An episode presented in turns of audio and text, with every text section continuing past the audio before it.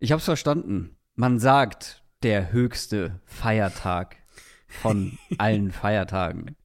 Aber ich kann dir auch erklären, warum mir das nichts Ja. gesagt hat, weil Ja, das, ich ja. habe sehr viele Links geschickt bekommen, ich habe sehr Mhm. viele Rückmeldungen bekommen, vielen Dank an der Stelle. Äh, Ich glaube, allein in unserem Discord gab es irgendwie zehn Nachrichten Ja, ja. oder irgendwie sowas. Ja, das Ding ist, ich bin ja mit der Kirche, also das ist ja nicht so meins. Ne? Also ich bin nicht in der Mhm, Kirche, ich bin mhm. noch nicht mal konfirmiert und gar nichts. Mhm. Ähm, und das auch voller Überzeugung. Und das ist schon ein kirchliches Ding. Also natürlich Feiertage per se, aber auch diese Ausdrucksweise kommt wohl aus dem kirchli kirchlichen Raum.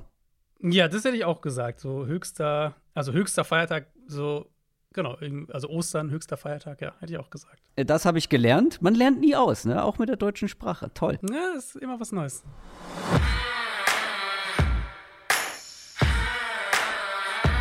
Down, Set, Talk. Der Football-Podcast mit Adrian Franke und Christoph Kröger.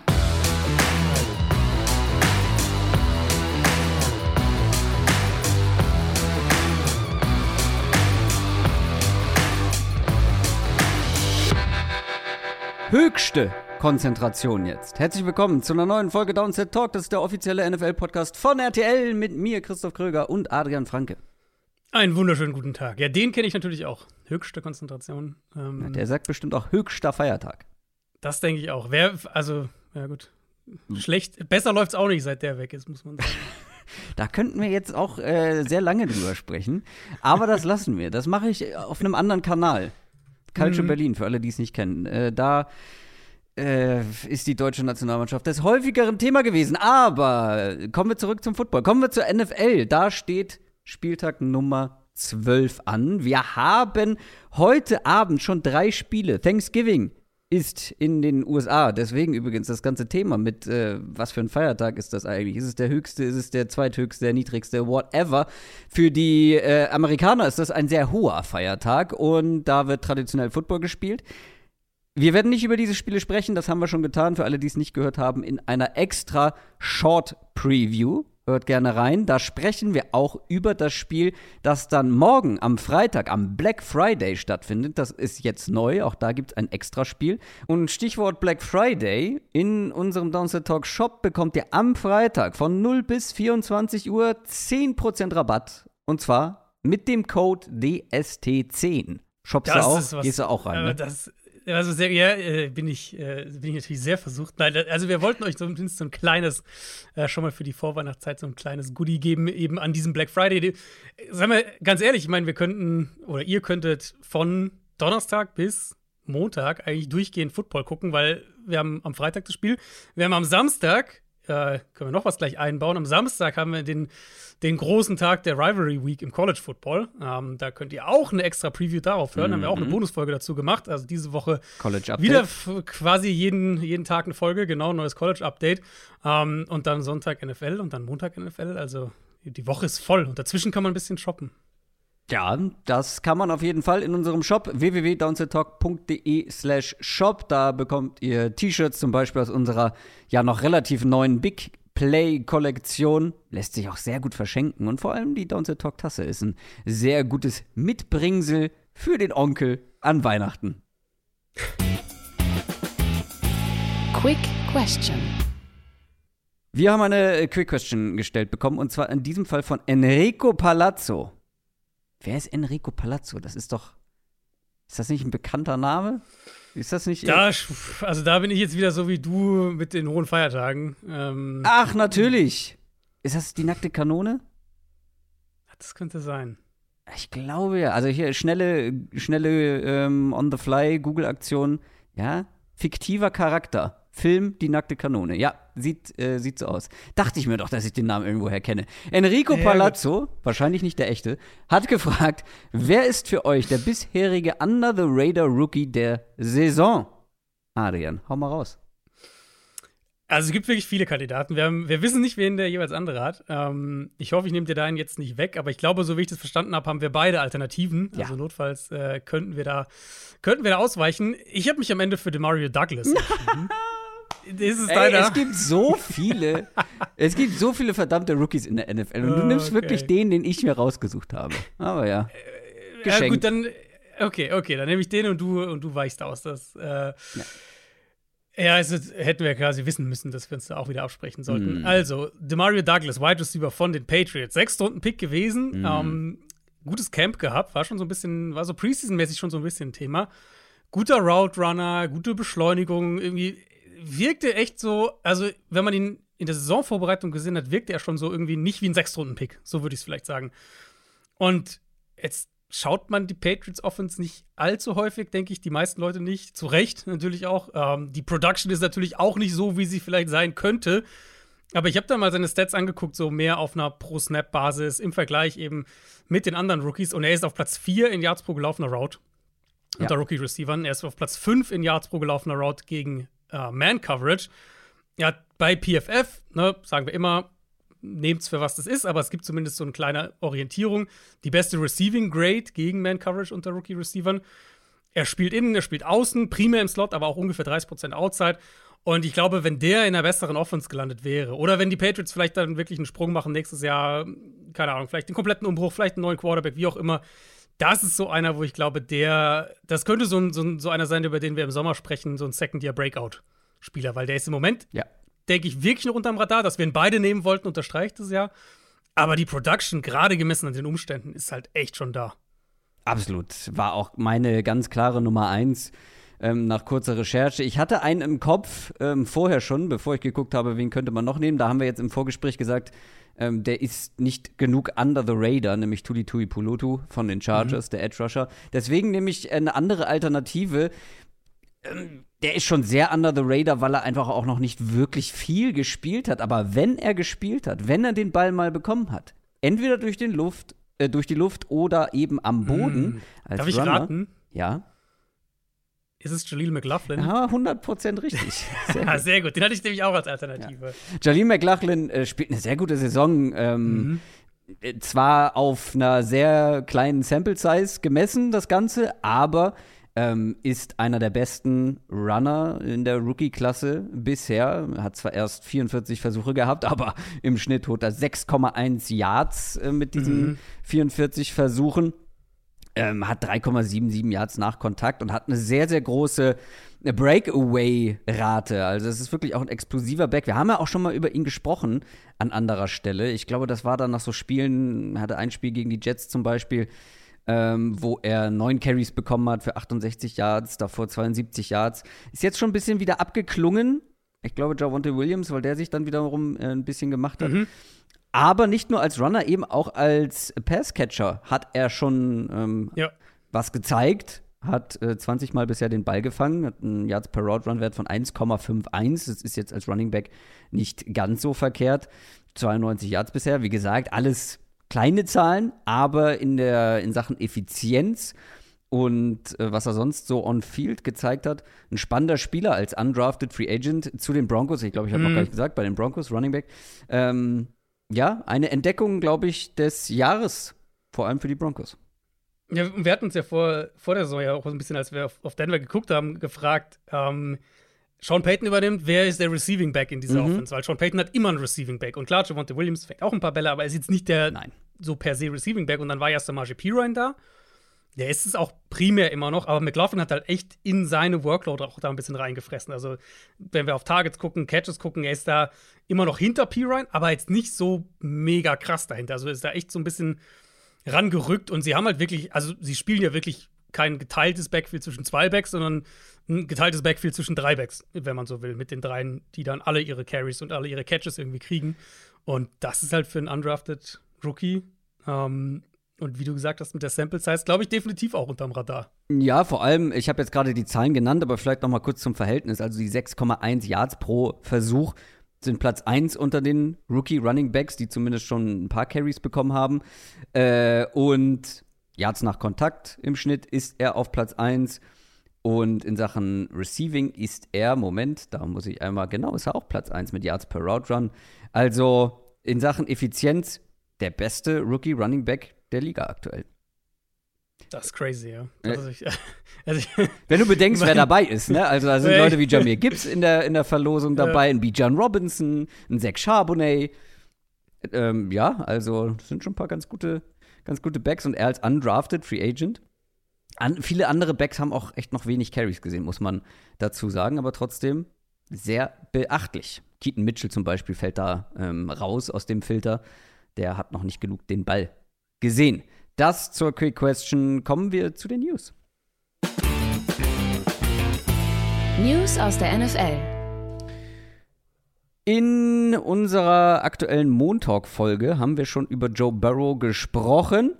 Ähm, das werden wir hier nicht nochmal thematisieren. Also wer das verpasst hat oder da nochmal reinhören möchte, im Montalk sprechen wir über die Bengals und die Joe Burrow-Verletzung. Kommen wir zu einem Division-Konkurrenten von den Bengals, nämlich den Pittsburgh Steelers. Die haben eine Reißleine gezogen und eine, die wahrscheinlich überfällig war. Sie haben Offensive Coordinator Matt Canada entlassen. Fühlt sich deutlich weniger nach Bauernopfer an als bei den Bills, Mhm. weil die Steelers Offense, Ja. die war wirklich Grütze, auch schematisch, haben wir schon häufig drüber gesprochen. Mhm. Ich finde trotzdem, dass die Frage gestellt werden muss, na, gestellt werden muss vielleicht nicht, aber die Frage darf erlaubt sein, wie viel Schuld letztendlich wirklich Matt Canada trifft, weil der musste halt auch mit Kenny Pickett arbeiten, der jetzt auch nicht alles, Ja. der jetzt auch nicht geglänzt hat äh, die letzten Wochen, aber trotzdem ähm, trifft ihn schon eine gehörige Mitschuld an der Performance, an der sehr schlechten Performance des Steelers Offense. Ja, auf jeden Fall. Also, ich, ich bin voll bei dir. Pickett spielt nicht gut. Und ich finde die Pickett-Diskussion, es ist gar nicht schlecht, ihn jetzt noch mal sechs, sieben Spiele mit einem anderen Koordinator zu sehen, ähm, um vielleicht noch mehr, einfach mehr Datenpunkte zu bekommen. Aber die Pickett-Diskussion wird eine für die Offseason sein. Da, ich glaube, das kann man jetzt schon sagen.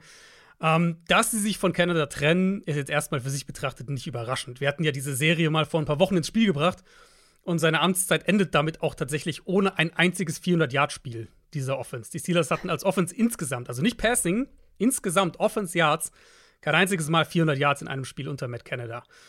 Und Ich habe ja auch ein paar andere Statistiken noch ähm, Ja. Mhm. im Montalk, glaube ich, war das, genannt, die ja wirklich verheerend aussehen.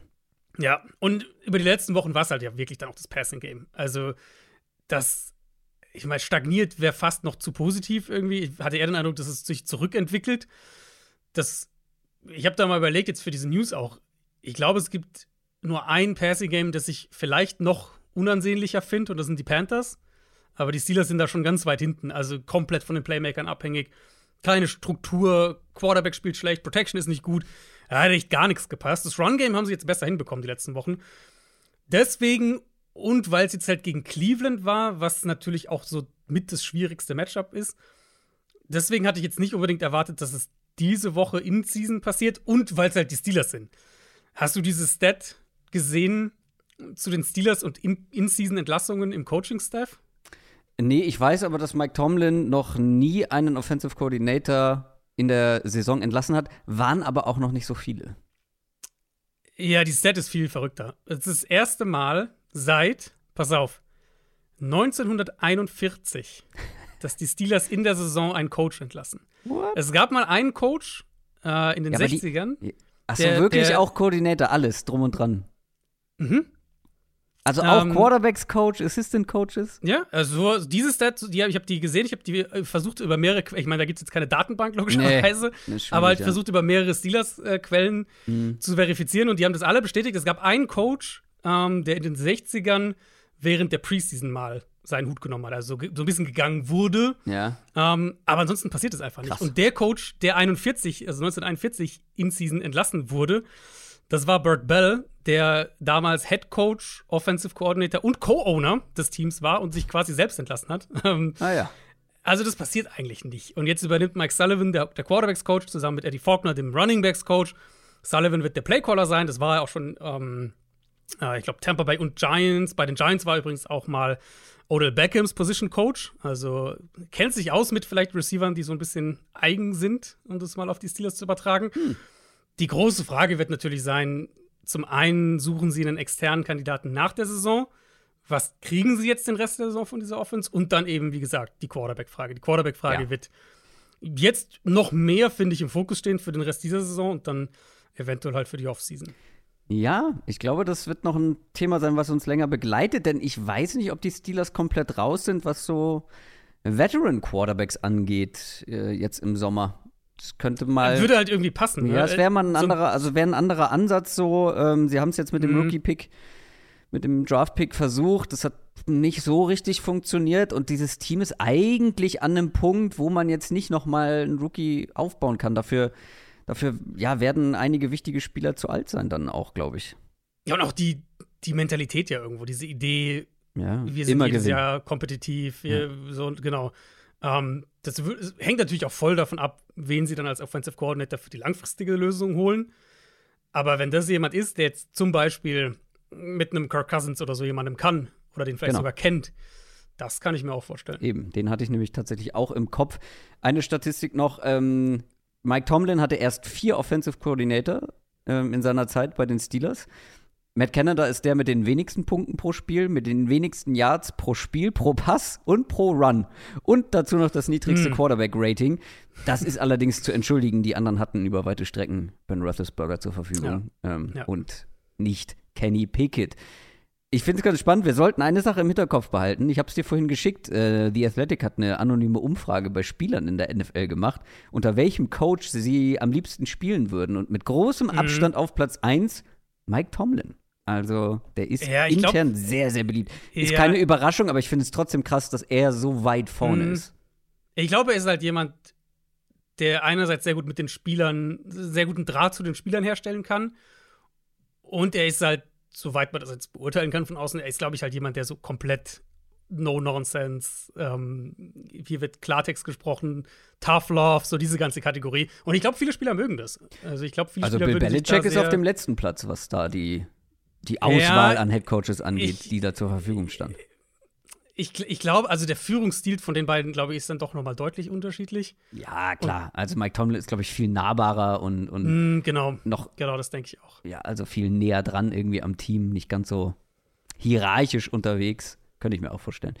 Ja, äh, das sollten wir aber dazu im Hinterkopf behalten. Und dann gab es eine überraschende Meldung von den Indianapolis Colts, zumindest auf den ersten Blick überraschend. Die haben nämlich ihren eigentlich Star-Linebacker Shaquille Leonard ähm, entlassen.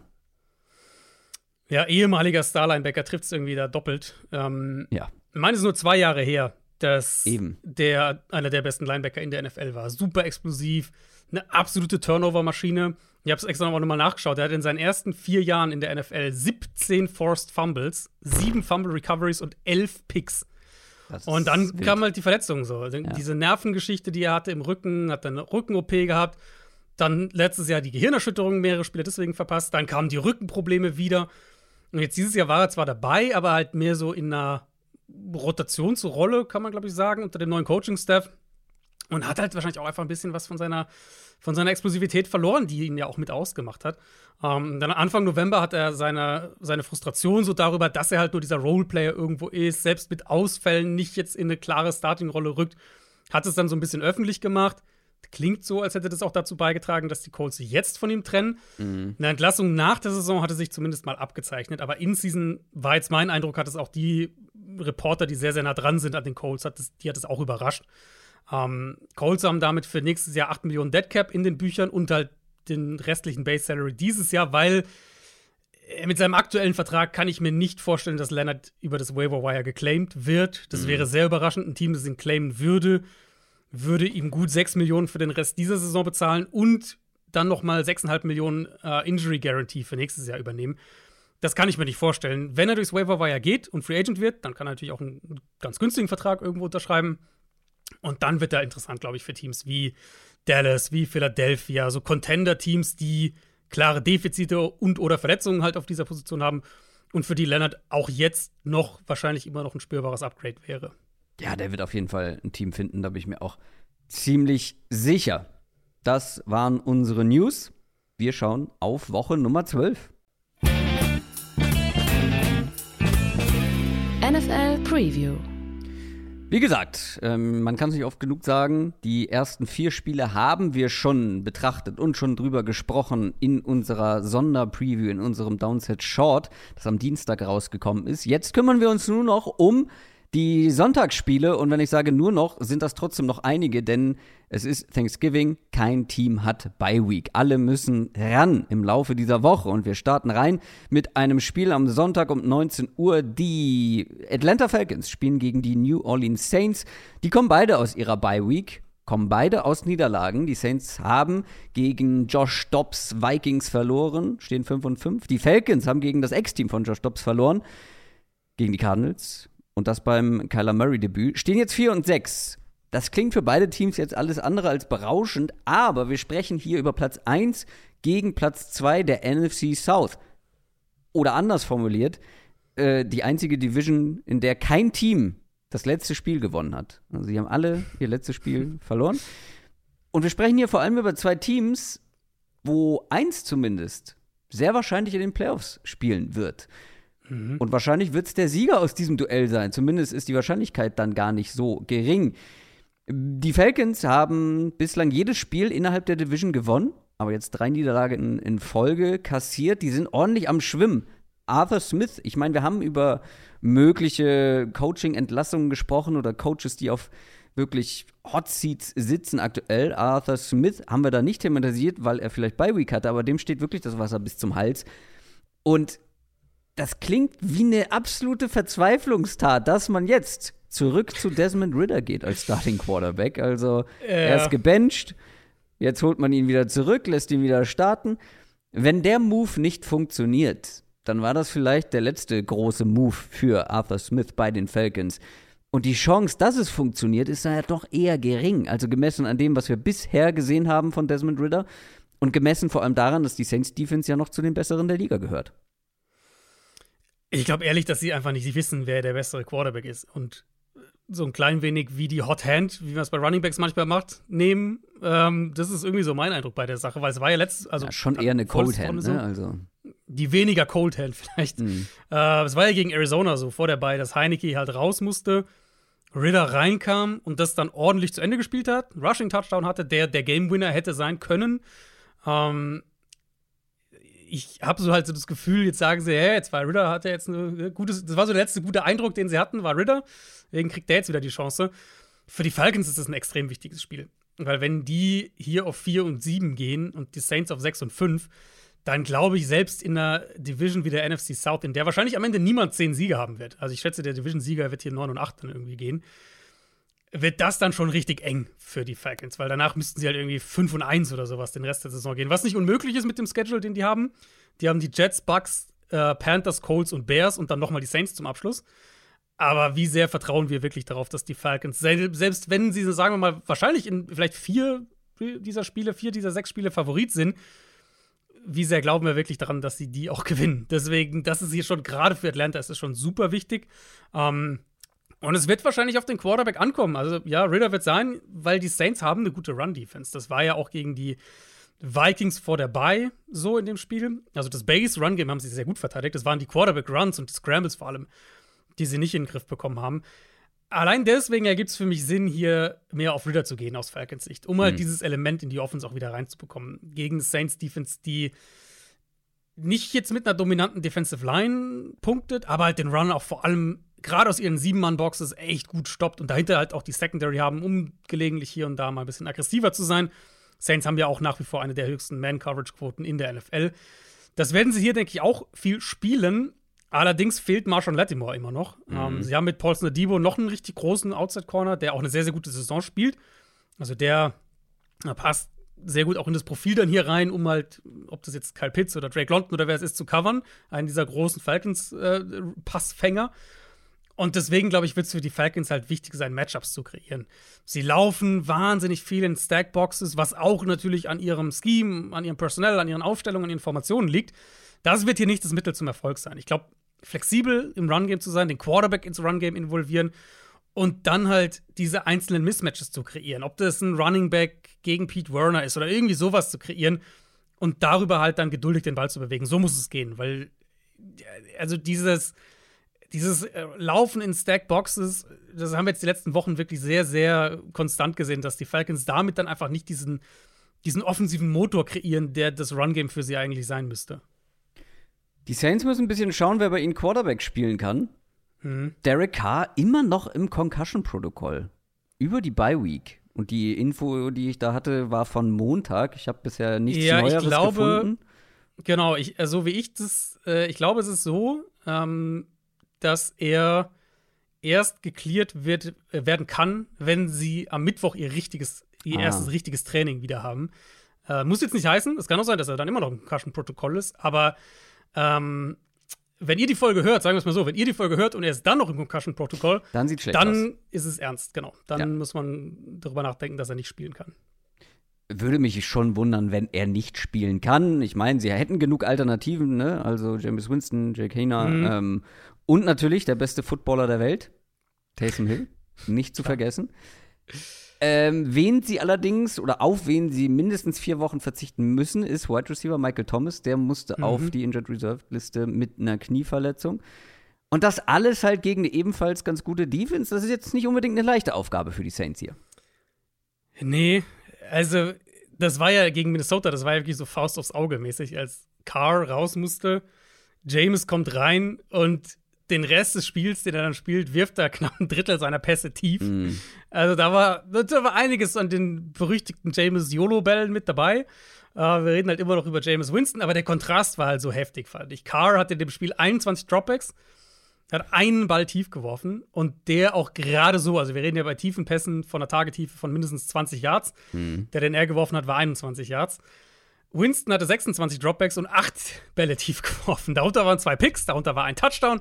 Also die volle James Winston-Erfahrung. Ähm, ich sage es ganz ehrlich, ich bin mit dieser Offense an einem Punkt, an dem ich sage, ich glaube, mit James würden die mehr machen. Weil der natürlich dir ein, zwei saudumme Picks irgendwie wirft pro Spiel. Aber er legt halt auch ein paar Big Plays auf. Er öffnet irgendwie das Spiel, er macht sie. Er gibt ihnen eine Explosivität, er bringt Chris Olave ins Spiel. Das war ja auch so in dem Spiel, war das ja genauso auch diese Szene. Winston kam rein, mit äh, Mitte des dritten Viertels, glaube ich, war es. Carr raus, Winston rein. Und irgendwie das dritte Play ist ein Pass nach rechts zu Olave, Comeback Route außen, den der für 20 Yards nimmt. Viertes Play ist ein 14 Yard Touchdown Pass auf Olave, wo Winston den halt da auch Richtung Ecke der Endzone feuert und Olave die Chance gibt, ein Play zu machen.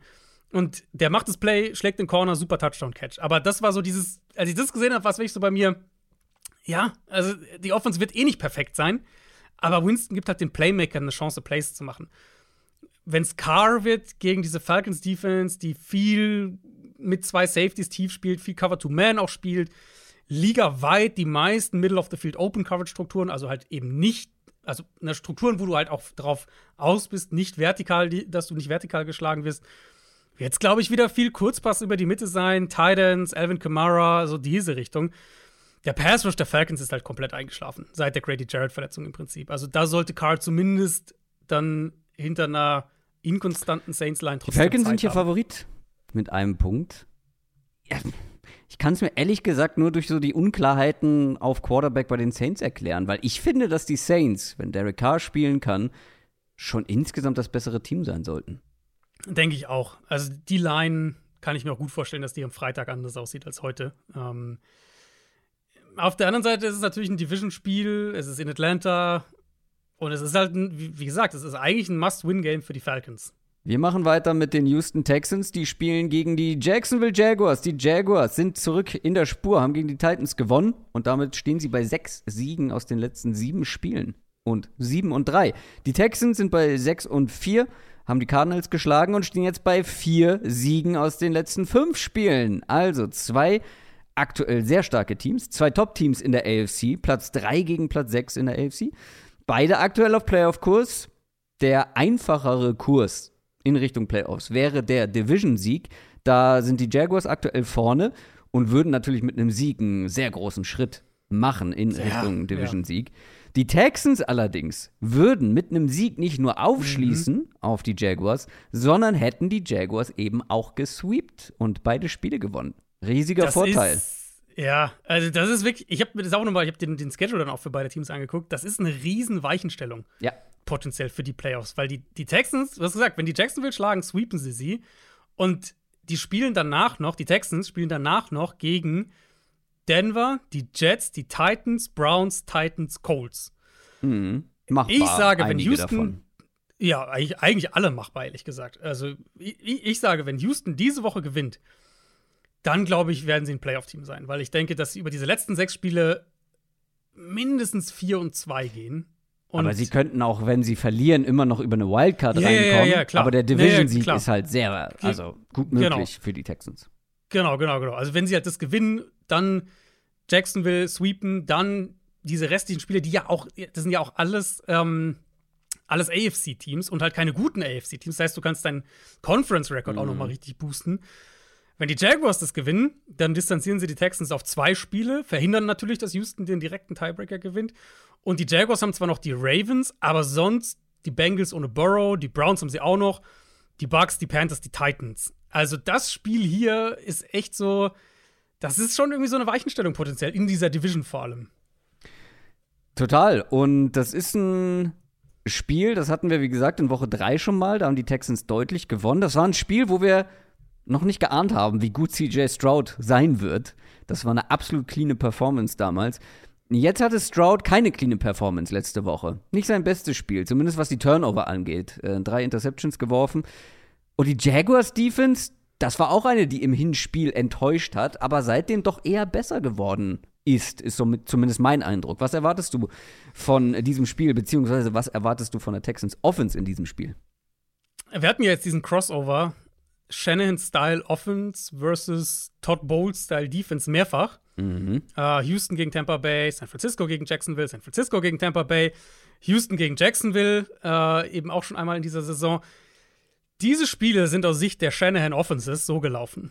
37 Punkte für die Texans gegen Jacksonville, 39 für die Texans gegen Tampa Bay, mhm. 34 für die Niners gegen Jacksonville, 27 für die Niners gegen Tampa Bay.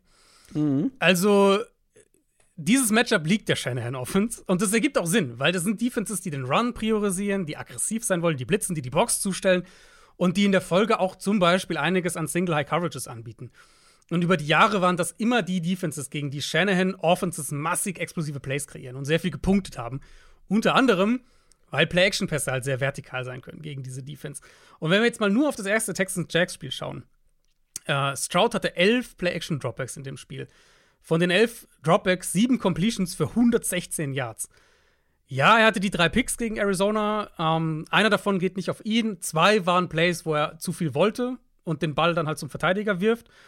Das haben wir jetzt nicht so häufig gesehen im Boxscore von ihm dieses Jahr. Unter anderem halt, weil er halt nicht bestraft wurde in den ersten Wochen der Saison. Aber sein Spielstil ist aggressiv und das wird hier unter Turnover mitbringen. Das finde ich auch ehrlich gesagt nicht schlimm vom Grundsatz her solche Spiele gehören halt mit dazu. Ähm, in der ersten Saisonhälfte wurde eben kaum, oder ich, ich glaube kein einziges sogar, seiner, seiner Turnover-worthy Plays bestraft. Und dann irgendwann stand halt bei dieser 14 Touchdown ein Pick-Statline. Aber davon sollte man sich, glaube ich, nicht zu sehr blenden lassen, weil, wie gesagt, manchmal hast du ein bisschen Glück, manchmal hast du ein bisschen Pech, da wird jeder abgefangen. Mit so einem aggressiven Spielstil läuft es halt irgendwo so. Ich denke hier, dass er Zeit in der Pocket haben wird. Hm, das sollte dann auch einer guten Jaguar Secondary, in der ja auch Tyson Campbell mal wieder fraglich ist, Probleme bereiten. Stroud, wenn er eine saubere Pocket hat, wirft den Ball echt gut. Nico Collins ist zurück. Tank Dell ist einfach ein richtig guter Receiver für diese Offense. Yep. Die Texans werden wahrscheinlich nicht viel am Boden machen können gegen diese Front. Ähm, aber die werden scoren offensiv. Da habe ich echt wenig Zweifel. Für mich ist die Frage in diesem Spiel in erster Linie, ob die Jaguars Offense Schritt hält, ehrlicherweise. Ja, das ist eine Offense, die eigentlich wie die Defense auch. Also generell haben die Jaguars in diesem Hinspiel massiv enttäuscht. Da hatte Trevor Lawrence ein sehr wildes Spiel, wie ich, mhm. wie ich finde. Nicht unbedingt ein schlechtes Spiel, aber wild und vor allem mit Turnovern. Die letzten Wochen, abgesehen von dem 49ers-Spiel, war das aber bei den Jaguars offensiv echt ordentlich. Und das ist so ein Spiel, finde ich, wo man drauf guckt.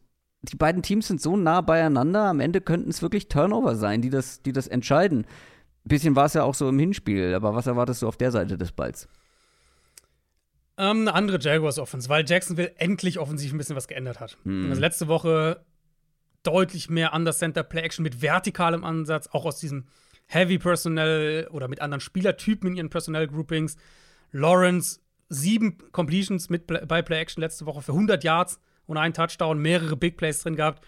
Sie haben Calvin Ridley herumgeschoben, Ah, das hatten wir ja, da haben wir ausführlich drüber gesprochen gehabt. Und ich habe die, ich habe mal zwei äh, Route-Vergleiche von Kevin Ridley gepostet auf Twitter. Ja, habe ich gesehen. Timeline. Und das ist halt schon eklatant. Ja. Also diesen Unterschied zu sehen zu vor ein paar Wochen zu jetzt. Eben nicht mehr dieser, du bist unser Ex-Receiver, Schlag, Press-Coverage, gewinn outside deine Boundary-Routes, sondern halt wirklich ihn das Playbook für ihn geöffnet und das wiederum öffnet ja andere Dinge halt für diese Jaguars Offense. Das fand ich sehr, sehr positiv. Ähm, zumindest mal ein sehr guter Schritt in die richtige Richtung. Und das will ich halt diese Woche auch sehen. Gegen eine Texans Defense, die einen guten Pass Rush hat, der Jacksonville auch Probleme bereiten kann. aber die dahinter ja verwundbar ist. Gerade im Zentrum müssen wir gucken, wer spielen kann. Jimmy Ward, Henry Toto auch noch beide äh, angeschlagen, haben wir beide, ich glaube, beide nicht gespielt letzte Woche. Denzel Perryman fehlt auf jeden Fall noch gesperrt. Da muss Jacksonville angreifen, so wie sie es gegen die Titans auch gemacht haben. Lawrence war ja quasi perfekt im Kurzpassspiel. 17 von 17 bei kurzen Pässen. Und dann halt die Shots, die Explosivität, unter anderem via Play-Action und hier und da, wie es Jacksonville halt mit dem Run-Game, Boomer Bust, eben einzelne Runs, kriegst du mal ein Big Play vielleicht. Hast hier und da mal einen Screen, der vielleicht durchbricht. Und die Formel hat ja nicht nur für Jacksonville letzte Woche grundsätzlich funktioniert, sondern Arizona gegen die Texans konnte ja auch sehr gut underneath attackieren, da den Ball bewegen und dann einzelne Shotplays eben tief setzen. Ich glaube, dass Jacksonville wahrscheinlich am Boden mal wieder den Ball nicht konstant bewegen kann. Das ist nicht ihre Stärke. Und Houston hat mittlerweile eine ganz gute Run-Defense. Aber wenn ich jetzt auf diese Passing-Offense gucke und sehe, wie sie die anpassen, mit Zay Jones auch wieder, der dann vielleicht mehr diesen Outside-Spot so ein bisschen besetzen kann und, und das dann Calvin Ridley mehr befreit. Ich glaube, dass sie dann schon Houstons Zone-Coverages da angreifen können, wo die besonders anfällig sind. Also du bestätigst eigentlich mein Gefühl, dass hier zwei Teams gegeneinander spielen, die sehr nah beieinander sind. Die Jaguars sind bei den Buchmachern Favorit auswärts mit zwei Punkten. Ich meine, sie sollten es auch sein, weil sie nominell natürlich stärker besetzt sind. Aber ich bin mir überhaupt nicht sicher, ob sie das gewinnen, auswärts. Ich finde die auch sehr nah beieinander. Ähm, ich tendiere ehrlich gesagt zu Houston aktuell. Spannend. Sehr, sehr spannend. Äh, wie gesagt, also wir haben thematisiert, wie wichtig dieses Spiel werden kann oder ähm, ist für beide Teams mhm. oder der Ausgang äh, wichtig werden kann. Im Playoff-Rennen ein Spiel, auf das wir uns auf jeden Fall freuen. Und wir switchen jetzt in den späten Sonntagsslot und kommen zu den Denver Broncos, die spielen gegen die Cleveland Browns. Die Browns stehen 7 und 3 nach einem Sieg gegen die Steelers, die Broncos 5 und 5, nachdem sie die Vikings geschlagen haben. Das sind zwei absolute Formteams. Also die Browns haben fünf der letzten sechs Spiele gewonnen und die Broncos, die standen vor nicht allzu langer Zeit 1 und 5, haben jetzt viermal in Folge gewonnen. Die Browns sind tatsächlich total auf Playoff-Kurs noch und das, obwohl sie mit Backup-Quarterback spielen, der relativ wenig bisher gemacht hat ich meine, wir sagen es bei anderen Teams auch, die kommen so weit, wie sie die Defense trägt oder mhm. ja, halt aus, wir, wir sagen das, also du hast es häufiger gesagt, die Chargers kommen zum Beispiel so weit, wie sie Justin Herbert trägt. Hier ist es wirklich natürlich die sehr, sehr starke Defense und da kommt jetzt ja. eine Offense, wo man auch eine sehr steigende Tendenz erkennen kann die letzten Wochen. Haben mhm. wir auch mhm. schon mehrfach drüber gesprochen. Russell Wilson spielt gut, Colin Sutton in absoluter Topform. Eine Offensive Line, die eigentlich ganz gut spielt, Jetzt kommt halt aber die beste Defense der Saison. Ja. Und gegen die hatten schon bessere Offenses-Probleme. Erwartest du, dass die Broncos hier auch Probleme haben werden?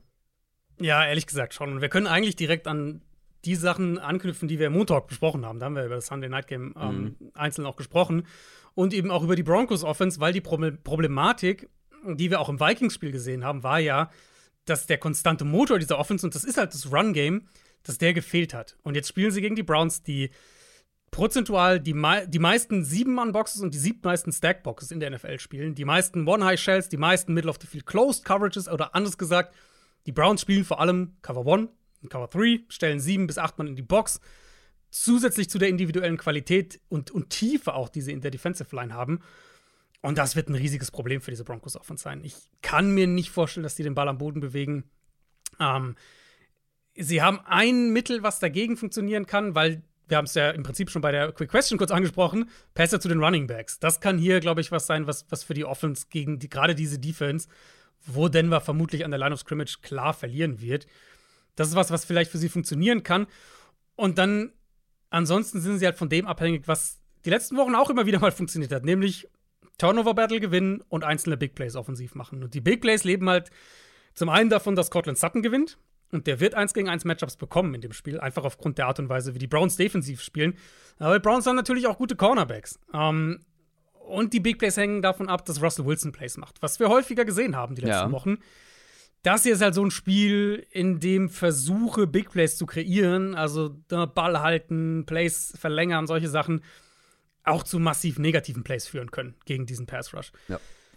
Broncos sind, du hast gesagt, sind auch im Playoff-Rennen noch, wenn, wenn die hier äh, verlieren, dann gehen sie auf 5 und 6 und 2 und 5 in der Conference, plus eine direkte Niederlage gegen einen Wildcard-Konkurrenten. Also, das wäre schon wahrscheinlich das Ende äh, dieser der Playoff-Hoffnungen oder das, das äh, vorläufige Ende der Playoff-Hoffnung für Denver.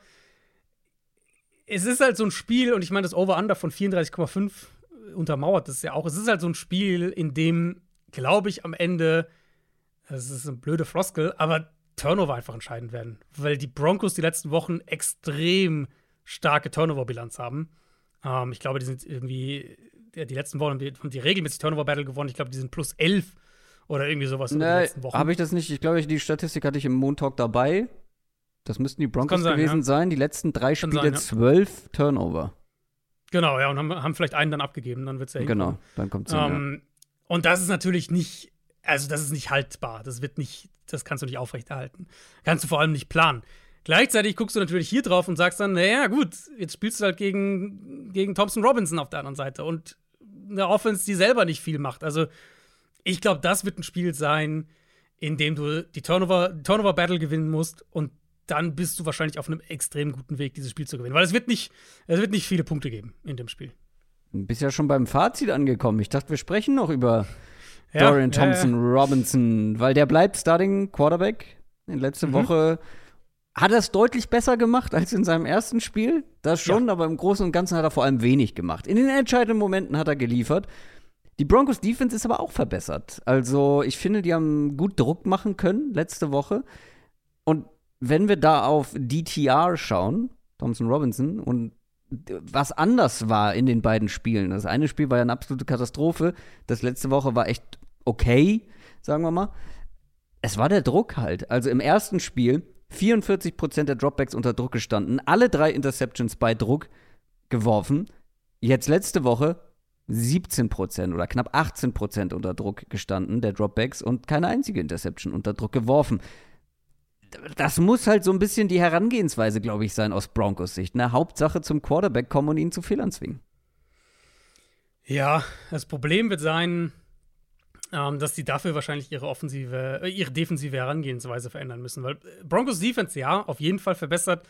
Im zweiten Saisonviertel immer noch nicht gut, aber verbessert. Wie gesagt, Turnover waren halt ein ganz wichtiger Punkt. Was wir aber neben den Turnovern konstant gesehen haben die letzten Wochen, war, dass das Team halt den Ball sehr gut am Boden bewegen können gegen Denver. Mhm. Eigentlich fast jede Offense, abgesehen von den Chiefs, was nochmal unterstreicht, wie, wie die gestruggelt haben teilweise im Run-Game dieses Jahr. Äh, aber auch die Vikings letzte Woche ja wieder jetzt den Ball sehr gut am Boden bewegt. Und das gibt natürlich den Browns Hoffnung, weil Browns Offense am Sonntag gegen Pittsburgh, ich, ich würde es mal ganz wertungsfrei sagen, das war das, was man mit DTR erwarten konnte. Also sie haben alle Register gezogen, Wildcat, QB Run Game, Reverses, alles eingebaut, was irgendwie geht. Und dann am, am Ende bei dem Game-Winning Drive halt DTR wirklich auch ein paar gute Momente als Passer gehabt.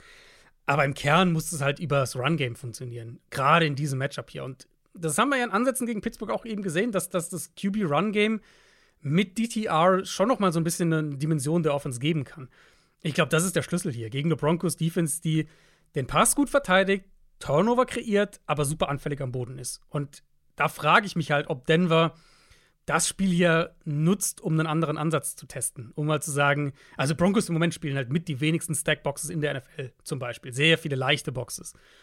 An sich könnte man hier auf das Matchup schauen und sagen, gut, gegen diesen Quarterback, gegen dieses Passing Game, wir müssen nicht unbedingt Pass First verteidigen in dem Spiel. Mhm. Aber wir können Patrick Sertain auf Murray Cooper stellen und, und wenn wir das Run Game stoppen, haben wir eine ganz gute Chance, dass der Quarterback uns nicht schlägt.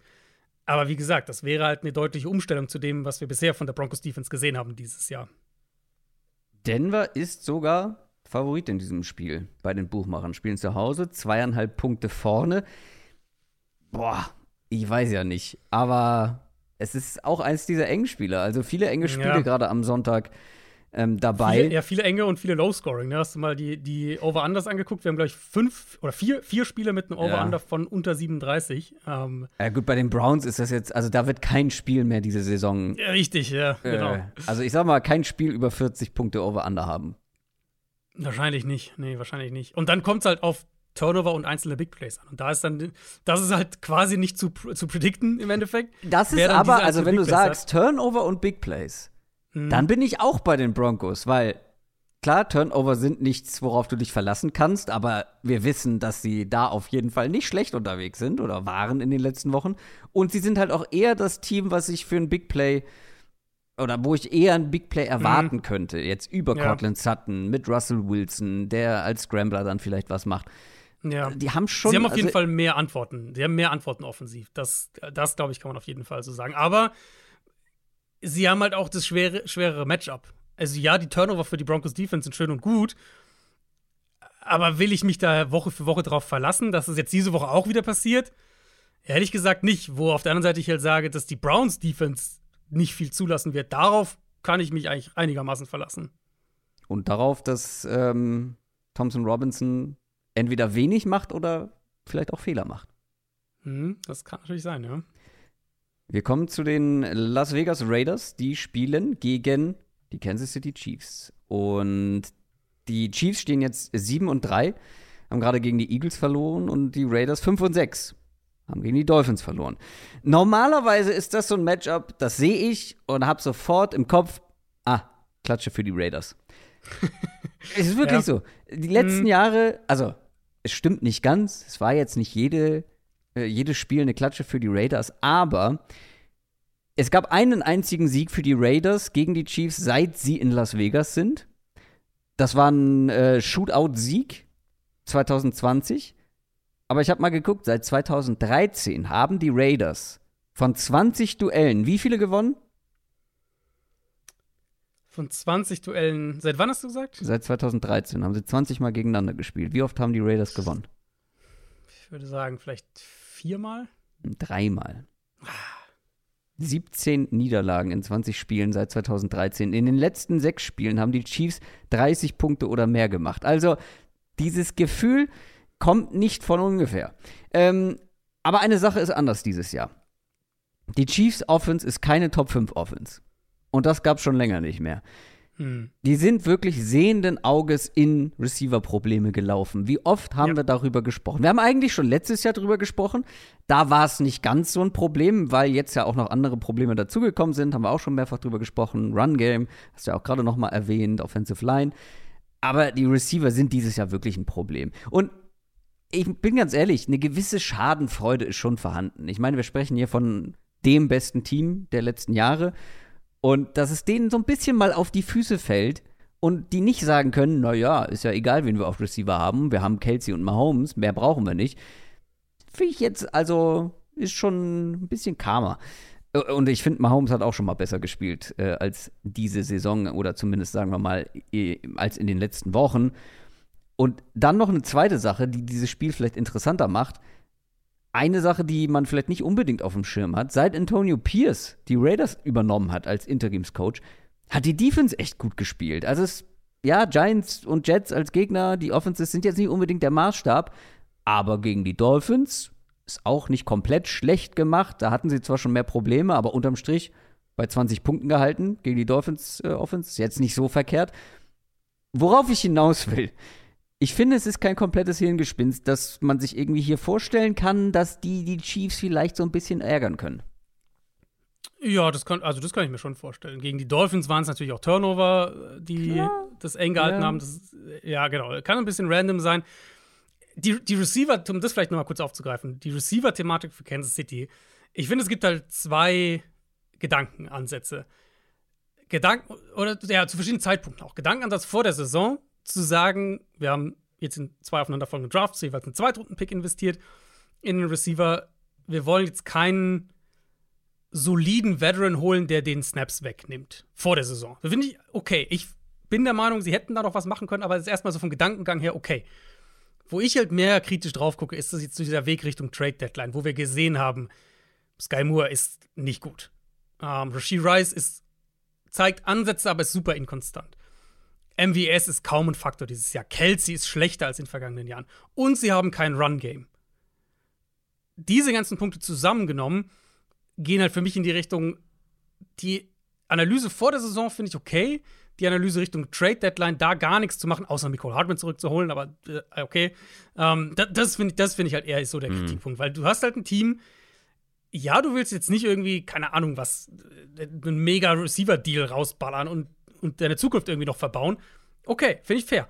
Aber halt gar nichts in der Richtung zu machen, um zumindest eine solide Nummer zwei zu holen, in einem Jahr, in dem du die mit Abstand beste Defense der Mahomes-Ära hast, in dem die AFC komplett offen ist und in der du halt ganz simpel gesagt deinen nächsten Super Bowl gewinnen könntest, wenn du, wenn die Offense stabiler wäre. Ich meine, sie können auch so den Super Bowl gewinnen, aber ne, indem sie sich deutlich bessere Chancen geben würden. Das ist halt, finde ich, eher so das Thema. Und wir sehen es ja auch ganz praktisch. Also, hast du die Statline zur Chiefs Offense in der zweiten Hälfte gesehen? Ja, die war, da ging gar nichts mehr, ne? Nee, nee, nicht jetzt letzte Woche, sondern äh, so. übergreifend. Ähm, die Chiefs über die letzten. Ah, ja, doch, ja, ja, habe ich gesehen, ja. Äh, genau, also in den letzten vier Wochen, es waren nur drei Spiele, weil sie hatten Bye-Week, also die letzten drei zweiten Halbzeiten sozusagen, haben sie keinen Punkt gemacht. Sie haben die letzten drei Spiele in der zweiten Hälfte keinen Punkt gemacht. Die Jets sind das zweitschlechteste Team in dem Ranking. Die haben immerhin neun gemacht. Die Patriots haben 16 auf dem drittletzten Platz. Und das ist natürlich eine Statistik, die ein bisschen random sein kann. Wir reden über drei Spiele. Eins davon war ein Sieg gegen die Dolphins in Frankfurt. Aber der Trend an sich ist schon in der ganzen Saison zu beobachten. Die Chiefs scoren die wenigsten Punkte auch im Schnitt auf die Saison gesehen in der zweiten Hälfte. Die scoren im Schnitt roundabout fünf Punkte in der zweiten Hälfte. Und das verrät uns halt schon etwas. Ich denke, das verrät uns zwei Sachen. Zum einen, dass die Offense ausrechenbar geworden ist, dass sie keinen vernünftigen Plan B hat, dass sie keine vernünftigen Alternativen hat. Und das haben wir auch häufiger gesehen, dass Mahomes sich sehr auf Kelsey einschießt und dann die Alternativen einfach nicht da sind. Und wenn die Defense sich halt darauf einstellt, so, dann fehlt irgendwie der Plan B. Run Game, wie gesagt, abgesehen jetzt vom Eagles-Spiel, ist nicht gut. Also die Chiefs kommen, glaube ich, so mit einem Plan ins Spiel und gegnerische Defense passt sich dann an. Und in der zweiten Hälfte finden sie keine Antworten. Das ist ein Teil der Erklärung. Mhm. Der andere Teil ist die Unzuverlässigkeit der Skillplayer. Also wir müssen ja nur das Eagles-Spiel angucken. Kelsey fummelt an der gegnerischen 9. Ja. Da hätten die Chiefs 2. und 5 sonst gehabt, wie gesagt, an der 9-Yard-Line, kurz vor der Endzone. Und MVS lässt diesen potenziellen Game-Winner fallen. Das sind ja 10, vielleicht 14 Punkte wären das ja gewesen in der zweiten Hälfte, die natürlich nicht passiert sind. Das ist eben ein Problem und das wird uns mit dieser Offense auch Richtung Playoffs begleiten. Hier in dem Matchup bin ich gespannt, ob die Raiders versuchen, mehr Man-Coverage zu spielen, ehrlich gesagt. Was wir ja generell von Teams gegen Kansas City mehr sehen, seit Terry Hill weg ist. Raiders sind eigentlich ganz klar kein Man-Team. Ähm, das Problem ist halt, wenn die Chiefs Zone-Coverage bekommen, dann sind sie immer noch eine der besten Offenses, was so positive Play Percentage, Expected Points Added und so weiter angeht, weil da halt Kelsey Räume findet, Mahomes ja. Räume findet und sie das dann immer noch so schrittweise zerlegen können. Die müssen, die Raiders müssen es schaffen, dass Mahomes den Ball ein bisschen hält, weil dann kann Max Crosby hier auch echt für Probleme sorgen. Wenn sie in ihren Zone Coverage sitzen, glaube ich, werden sie das nicht schaffen. Und mhm. dann wird es, glaube ich, doch so ein Spiel, wo die Chiefs jetzt nicht 40 Punkte machen, aber halt den Ball gut genug bewegen. Die andere Frage für mich ist wirklich, das ist der letzte Punkt für mich auf der Seite des Balls, ob der Auftritt des Run-Games gegen die Eagles jetzt nach der Bye, ob das eine Trendwende war. Das wäre super wichtig für Kansas City. Wenn sie da jetzt ein paar Sachen gefunden haben, die für sie funktionieren und sie wieder dieses Run-Game als eine Stärke bekommen, das wäre, glaube ich, was, was, was diese Offense echt stabilisieren könnte, weil das hatten sie ja auch letztes Jahr und das haben sie dieses Jahr bisher gar nicht gehabt.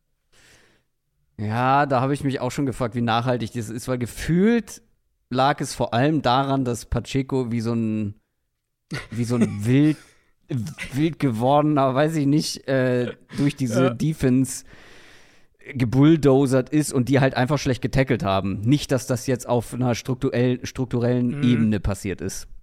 Es ist ein guter Test hier, weil die Raiders, also gut im Sinne von, falls das was nachhaltig ist, dann sollten wir es hier sehen, weil die Raiders haben immer noch eine der sechs, sieben schlechtesten Run-Defenses in der NFL. Selbst wenn die Raiders Defense aber gut spielen sollte, Gewinnen wird halt trotzdem schwierig, weil dafür müsste die eigene Offense genug machen und da habe mhm. ich meine größeren Zweifel tatsächlich, weil ja. Aiden O'Connell spielt nicht gut, ähm, jetzt nicht auch, also nicht unbedingt verheerend, aber halt wirklich nicht gut und das teilweise gegen Defenses schon, die jetzt ja nicht die allerstärksten sind. Die Chiefs sind es halt schon. Eine der besseren Defenses der Liga. Mhm.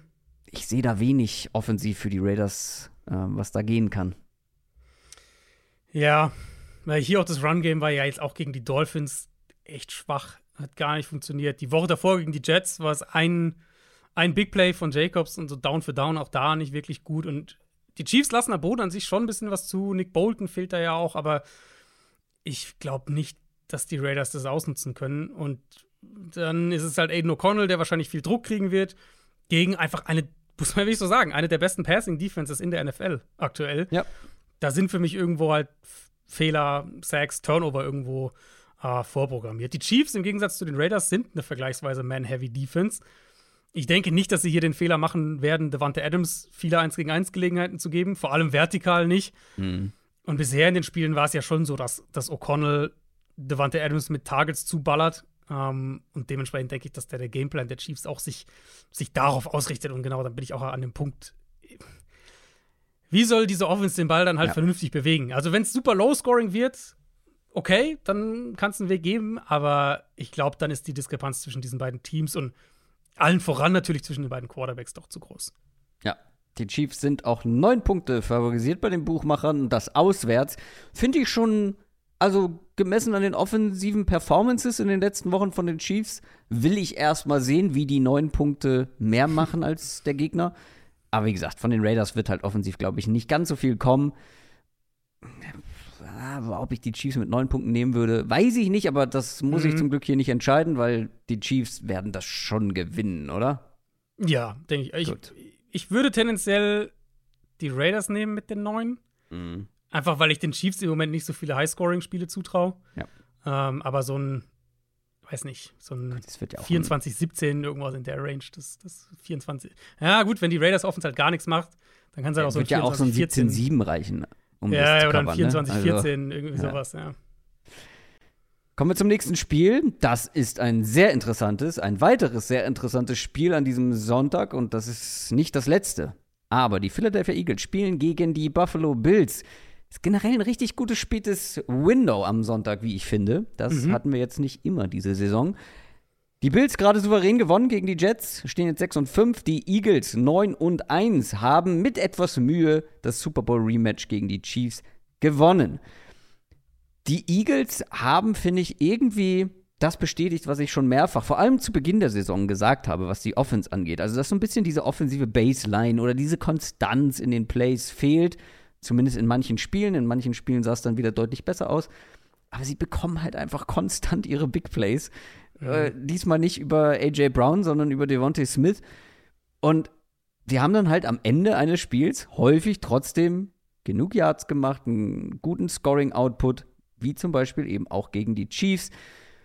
Aber ich finde, es gibt so ein paar Punkte, wo man, wo man ansetzen kann, ähm, also zum Beispiel fand ich, hat man relativ viel Druck auf Jalen Hurts zugelassen.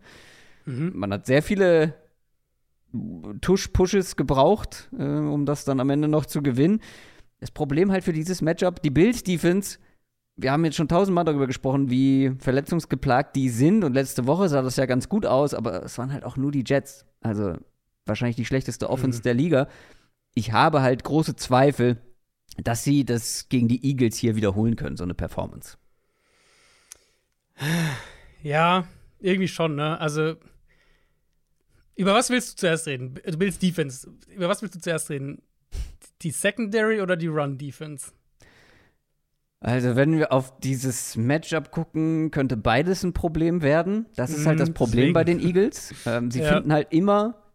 Wie heißen jetzt nochmal die Dinger? Wir haben das jedes Jahr mindestens einmal. Diese Dinger auf dem Jahrmarkt, wo immer was. Oder kannst du auch für Hunde machen? äh, Whack-a-Mole. Whack-a-Mole, genau. Wo dann immer irgendwie was aus den Löchern kommt und du musst draufhauen. Und bei, die Eagles sind das perfekte Beispiel dafür dieses Jahr.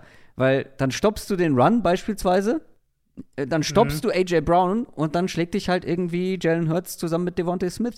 Ja. Ähm, und ich finde schon, man hat das Fehlen von Dallas Goddard gemerkt. Das könnte auch den mhm. Bills helfen. Ja. Aber gerade gegen die Eagles musst du erstmal, musst du es erstmal schaffen, die am Boden zu limitieren, oder? Ja, irgendwo schon. Also die Bills, die Bills haben halt, also ich finde, das Run-Game, die Bills Run-Defense hat sich stabilisiert die letzten Wochen. Unter anderem, weil Ed Oliver sich auch gesteigert hat, besser spielt.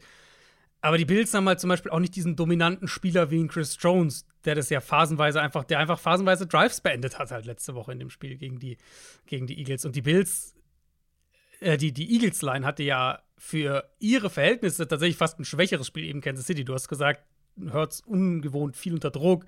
Ähm, teilweise echt so mal hier und da gewackelt, was ja für die Eagles Line schon dann, da zuckt man ja schon zusammen, das kennt man ja eigentlich gar nicht. Ähm, das erwarte ich hier halt nicht nochmal. Also ich glaube, dass die, die Eagles die Mitte dieser Bills Defense, vor allem halt die Box intensiv attackieren werden, inklusive mit dem Quarterback Run Game. Bills wollen eigentlich bevorzugt aus einer leichten Box spielen. Eagles können das natürlich auch ein Stück weit provozieren mit ihren Formationen, mit, mit Personal. Und dann glaube ich nicht, dass die Bills Front hier ehrlich gesagt standhält gegen den Run. Ähm, und dazu kommt dann eben, und das macht es dann nochmal schwieriger, welch, wie findest du hier eine Balance aus Bills Sicht? Weil wir haben drei Spieler in der Bills Secondary, die aktuell mit Kopf- oder Nackenverletzungen potenziell raus sind. Taylor Rapp, der Safety, der dritte Safety, Teron Johnson, der Slot Corner und Dane Jackson, ein, einer der beiden Outside Corner. Alle drei könnten ausfallen diese Woche, wissen wir noch nicht. Ähm, was Buffalo natürlich in mehrfacher Hinsicht limitieren würde. Zum einen, wenn Rapp nicht spielt, dann fehlt dir ein Safety für die Rotation oder für drei Safety-Sets, falls sie das gegen die Eagles mit dem Quarterback-Run-Game spielen wollen. Und dann wären sie auf Corner eben deutlich limitiert, wo sie ja sowieso angeschlagen sind. Und mit einer angeschlagenen Cornerback-Gruppe, mhm. potenziell ohne Teron Johnson im Slot, das wäre ein super gravierender Ausfall gegen diese, gegen diese Eagles-Offense, die ja beide Receiver, also Devonta Smith und A.J. Brown, beide auch häufig nach innen bewegt. Das könnte halt matchup-technisch echt problematisch für Buffalo werden. Und dann haben wir diese Linebacker-Gruppe, die inkonstant ist. Ja, Dallas Goddard wird da, wäre da die, das perfekte Target. Aber selbst ohne Goddard glaube ich, dass die Eagles hier mehr Rhythmus im Passspiel bekommen werden, als wir das jetzt zum Beispiel gegen Kansas City gesehen haben. Und dann wäre die letzte Frage in diesem Dreierpack sozusagen für mich das Blitzing. Blitzing, das Thema haben wir jetzt sehr häufig besprochen. Eagles Offense gegen den Blitz, Jalen Hurts gegen den Blitz, wird sehr, sehr, sehr, sehr viel geblitzt, weil er up and down ist. Manchmal kriegt er das Big Play, produziert aber auch viele negative Plays oder Plays, die, also Incompletions, solche Sachen. Chiefs haben das super aggressiv gespielt. Über 50% Blitzquote in dem Spiel letzte Woche, äh, beziehungsweise am Montag. Und Hurts hat bei 15 Blitz-Dropbacks nur 5 Bälle angebracht und eine Interception geworfen. Die Bills auf die Saison gesehen haben eine Blitzrate von gerade mal 20% Das ist Platz 26 in der NFL. Bekommen wir hier vielleicht einen aggressiveren Gameplan von Buffalo? Sind sie bereit dazu, das zu machen, wenn sie mit noch mal mehreren Backups in der Secondary spielen? Wenn sie nicht dazu bereit sind, sind sie dann vielleicht zu vorsichtig in der Defense und dann werden sie am Boden überlaufen. Also dieses Matchup aus, aus Bills Sicht, ich, es ist ja wirklich so ein bisschen Pick Your Poison aus Bills Sicht. Und diese Woche umso mehr eben durch die Verletzung potenziell noch in der Secondary. Klingt nicht gut aus Bills Sicht. Und auf der anderen Seite erleben wir Spiel 2 nach dem Koordinatorwechsel. Man kann sagen, was man will, aber das sah besser aus bei den Bills. Das war irgendwie runder, mehr Balance. Ob das Run-Game jetzt besser war oder einfach nur mehr, weil es waren mehr Läufe als, glaube ich, ja. seit Woche zwei ja. oder so, nicht mehr. Das lasse ich jetzt mal so im Raum stehen, aber es war gegen eine gute Defense, fast 400 Offense Yards. Die Frage ist so ein bisschen, die ich mir gestellt habe, woran hatte die Lehen, also positiv betrachtet? warum, warum sahen die Bills jetzt besser aus? Mhm. Und ich meine, die Eagles sind jetzt auch nicht so die viel leichtere Aufgabe für diese Bills Offense. Ja, ich bin echt vorsichtig mit Bills Offense Takes nach jetzt diesem mm. ersten Spiel unter Brady, weil ja, es war ein bisschen mehr an das Center, es war ein bisschen mehr QB Run Game, mehr Runs, aber mehr Runs können halt auch einfach am Spielverlauf liegen. Ja, ne? die lagen ja Prinzip, die ganze Zeit genau, vorne. Genau, das war also spätestens nach dem ersten Drive der zweiten Hälfte war das eigentlich entschieden. Der größte Unterschied, also um deine Frage zu beantworten, woran hat es gelegen? Der größte Unterschied im Vergleich zu vergangenen Bills-Spielen war die Starting Field Position. Die Starting Field mhm. Position für Buffalo, für die Offense, im Schnitt gegen die Jets war die eigene 38-Yard-Line. Unter anderem, du hast einen Fumble der Jets beim Opening Kickoff Return. Bills starten an der gegnerischen 21, verlieren noch 9 Yards bei drei Plays und kicken das Field Goal. Bisschen später, Interception von Zach Wilson. Bills starten an der gegnerischen 23, scoren einen Touchdown. Dazwischen lag ein 65 Yard Field Goal Drive und dann stand es schon 16-0. Und das Spiel war eigentlich durch. Also, ich finde, es waren ja, aber sie haben ja trotzdem fast 400 Yards gemacht. Also genau, genau. Es waren ein paar positive Sachen dabei. Ähm, aber ich will halt erstmal sehen, dass er wirklich so Sachen wie Anders Center Play Action Game, das designte Quarterback Run Game, das sind Sachen, die der Offense gut tun. Da habe ich wenig Zweifel dran. Aber dass er das intensiver einbaut in einem Spiel, wo der Gamescript neutral oder sogar negativ aus deiner äh, Perspektive ist. Mhm. Also wo sie halt nicht diesen Komfort haben, mit zwei Touchdowns zu führen oder sowas. Und das ist hier ein super Test, weil vermutlich werden die Bills offensiv an der Line of Scrimmage verlieren. Also gerade die Guards gegen die Defensive Tackles der Eagles, das wird ein Riesenproblem. Jalen Carter könnte hier ein Monsterspiel haben. Die Bills werden wahrscheinlich die Pocket per Design bewegen müssen. werden Allen aus dem Zentrum wegbewegen müssen per Design, werden ihn im Run-Game wahrscheinlich brauchen.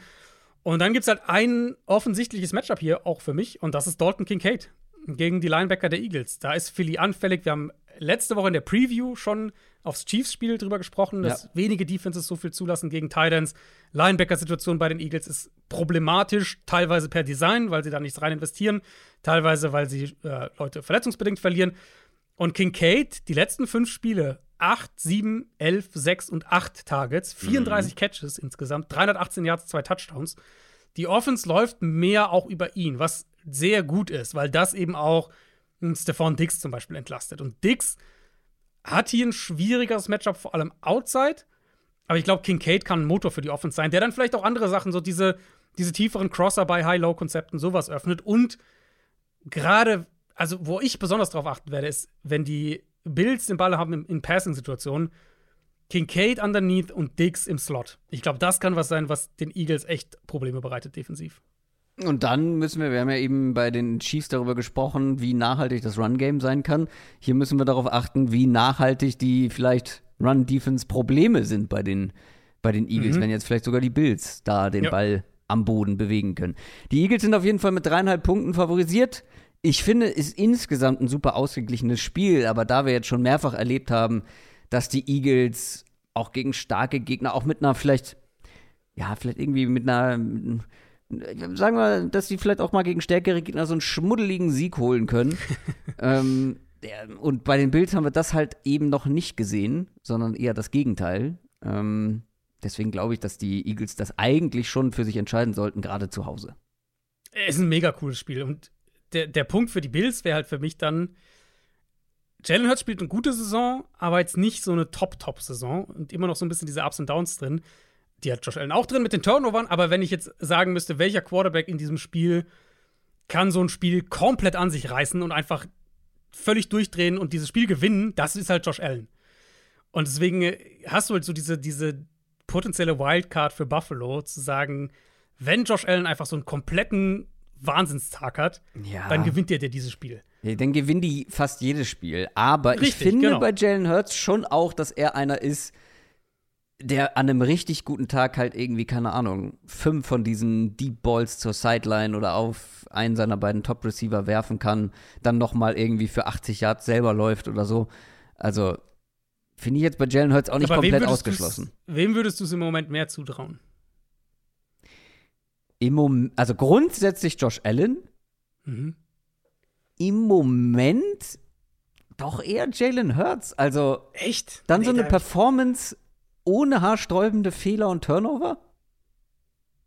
Kann ja auch, also wegen mir kann er zwei Interceptions haben. Wenn er fünf Touchdowns irgendwie produziert, dann ist auch okay. Ja, gut. Aber ich, also ich bin im Moment eher bei Allen, weil ich finde halt Allen, abgesehen von den, von den Interceptions halt, und ja, die Interceptions sind da. Er hat auch viel Interception-Pech dieses Jahr. Sehr viele seiner, seiner Turnover-Plays werden bestraft mit Interceptions. Ähm, also sagen, ist er für mich halt ja. schon noch einer, also er gehört für mich dann doch irgendwie noch mal eine halbe Stufe drüber. Schon grundsätzlich ja. Vielleicht mache ich einen Denkfehler, weil ich traue es halt der Eagles Offense insgesamt eher zu, komplett loco zu gehen. Komplett wild. Äh, der Offense insgesamt ja. Ja, ja, das auf jeden Fall, weil die Offense hat halt mehr Waffen, mehr Mittel, genau. um das zu. zu Jalen äh, Hurts individuell kann schon sein, ja. Also, Josh Allen ist der bessere Quarterback. Grundsätzlich. Ich glaube, da sind wir uns na, wahrscheinlich Eagles-Fans nicht, aber ansonsten die meisten einig. Ähm, aber ich traue der Eagles Offense insgesamt halt so ein Spiel mhm. eher zu als der Bills Offense. Da gehe ich mit, ja. Dann sind wir schon beim Sunday Night Game und das bestreiten die Los Angeles Chargers gegen die Baltimore Ravens. Die Chargers haben gegen die Packers enttäuscht, den 4 und 6. Die Ravens haben gegen die Bengals gewonnen, stehen 8 und 3. Chargers sind am Boden letzter in der AFC West von den Raiders und den mhm. Broncos überholt worden. Und ich finde alleine diese Aussage, ah, das ist also Chargers-Fans, gibt es glaube ich nicht so wahnsinnig viele äh, in unserer Hörerschaft, aber das tut weh, das muss weh tun. Die Chancen auf Playoffs sind sehr klein. Die Chancen auf den Verbleib von Brandon Staley sind noch kleiner. Ich muss jetzt doch noch einmal über Brandon Staley sprechen. Ich meine, wir haben es am Montag schon kurz getan, aber wie man jahrelang mit einem Top 5 Quarterback so underperformen kann. Hm. Das ist nicht unbedingt seine Chance, weil äh, seine Schuld, weil er ist ein defensiver Coach. Ja, aber man underperformt ja vor allem auch, weil seine eigene Defense Trash ist. Letzte ja, Woche mal wieder eindrucksvoll bewiesen. Und die, die offensiven Probleme, über die wir jetzt zwei Jahre lang ausführlich gesprochen haben, kamen ja maßgeblich aufgrund des Offensive Coordinators, den Brandon Staley geholt hat. Also er hat ja dann schon irgendwie doch wieder eine Mitschuld. Also Natürlich, als Head Coach bist du äh, an den meisten Dingen schuld, so ungefähr, oder zumindest mhm. mitverantwortlich. Mhm. Ich meine, er hat jetzt einen neuen Offensive Coordinator geholt vor der Saison. Ich finde nicht, dass es so viel besser geworden ist. Ich hatte Hoffnung in diesen Mann, große Hoffnung, so als Defensive Mind, der wirklich vorher sehr gute Arbeit gemacht hat. Aber diese Hoffnung ist komplett weg. Die ist komplett futsch. Die Chargers Defense hat in keiner, der, keiner Saison mit Brandon Staley so gespielt, wie sie es eigentlich ja. können sollte, gemessen an der individuellen ja. Qualität, die sie zur Verfügung haben. Und natürlich kann Brandon Staley nichts dafür, wenn seine Receiver irgendwie potenzielle Touchdown-Pässe fallen lassen. Aber es passt halt auch perfekt ins Gesamtbild von den Chargers. Mhm. Justin Herbert spielt gut und es bringt überhaupt nichts. Und jetzt wartet eine richtig gute Defense in diesem Matchup, die zwar ja. immer noch verletzungsgeplagt ist, aber Marlon Humphrey zum Beispiel könnte zurückkommen. Das ist ein enormes Upgrade. Ah, was erwartest du von den Chargers hier? Vor allem offensiv. Also ich würde einen, einen Satz noch dazu sagen, weil ich diesen Take jetzt auch einige Mal auf Social Media gesehen habe. So hier, ähm, das Team ist so krass am Underperformen, was irgendwo stimmt. Ähm, aber ganz ehrlich, wenn wir mal jetzt den Quarterback kurz ausklammern, ist das für mich ein Bottom 8 Kader? Bottom 6 vielleicht? Gemessen an der Leistung oder gemessen daran, was du eigentlich von den Spielern erwartest, die da auf dem Papier stehen? Gemessen an dem, was sie dieses Jahr zeigen. Also, weil da haben wir, glaube ich, schon mal kurz drüber gesprochen. Vergleich das zum Beispiel mal mit dem Cardinals-Kader genau, oder dem ja, Texans-Kader genau, genau, genau. mhm. und vergleich mal, wie die Teams sich schlagen. Gut, die Cardinals haben jetzt auch nicht viele Siege, aber die hatten halt vor allem auch nicht den Quarterback. Aber also die Chargers haben auf beiden Seiten des Balls Spieler, wo sich einige Teams die Finger lecken würden. Also gucken wir alleine mal in der Defense, was da für Leute unterwegs aber, sind. Ja, aber gerade die Defense ist doch so ein bisschen, also da wirst du doch irgendwie in, in, auf eine falsche Spur gelockt, wenn du jetzt auf die Defense guckst, weil Bosa sieht so aus, als wäre der äh, krass über sein Zenit äh, im Vergleich zu letztem Jahr. Khalil Mack ist definitiv über seinem Zenit. Ja, fair. Eric Kendricks ist definitiv über seinem Zenit. Kenneth Murray war nie gut. Und dann gut, sagen, okay. okay, Dervin James. Dervin James spielt eine enttäuschende Saison, ja. Aber ehrlich gesagt, also das sind halt viele große Namen, die aber halt eigentlich nicht mehr so dolle sind. Das stimmt. Gleichzeitig hast du aber auch in der Defensive Line mit ähm, Tui Polutu einen ja. der besten Rookie-Pass-Rusher, der eine richtig starke Saison spielt. Mhm. Durbin James, ja klar, individuell spielt er schlecht, aber das muss er auch. Also, das genau, ist ja genau. auch, finde ich, James, Aufgabe ja. des mhm. defensiven mhm. Headcoach, äh, einen seiner Starspieler, so in die Position zu bringen, dass er eben keine schlechte individuelle ja. Leistung hat. Santi Samuel ist auch noch so ein Kandidat. Du holst den Sebastian Joseph Day, um den Run irgendwie besser zu verteidigen, hat jetzt auch über längeren Zeitraum nicht besser funktioniert. Und gerade offensiv, also sorry, mal abgesehen von Justin Herbert, du hast einen der absoluten Top Running Backs, du hast einen der besten Possession Receiver der NFL, mhm. noch ein paar andere ähm, gute Spieler und vor allem hast du sehr viele Ressourcen in die Offensive Line gestopft. Ja, I aber da würde ich halt, also, also ja, ich ist halt, also ja, du hast genau viele Ressourcen, aber die haben halt viel im Rosterbildung einfach vermasselt. Also die haben von Quentin Johnston, der aussieht wie ein Fehler, jetzt sind wir vorsichtig, erstes Jahr und so weiter und so fort. Also, aber wir sehen halt andere Rookie-Receiver, die deutlich besser performen.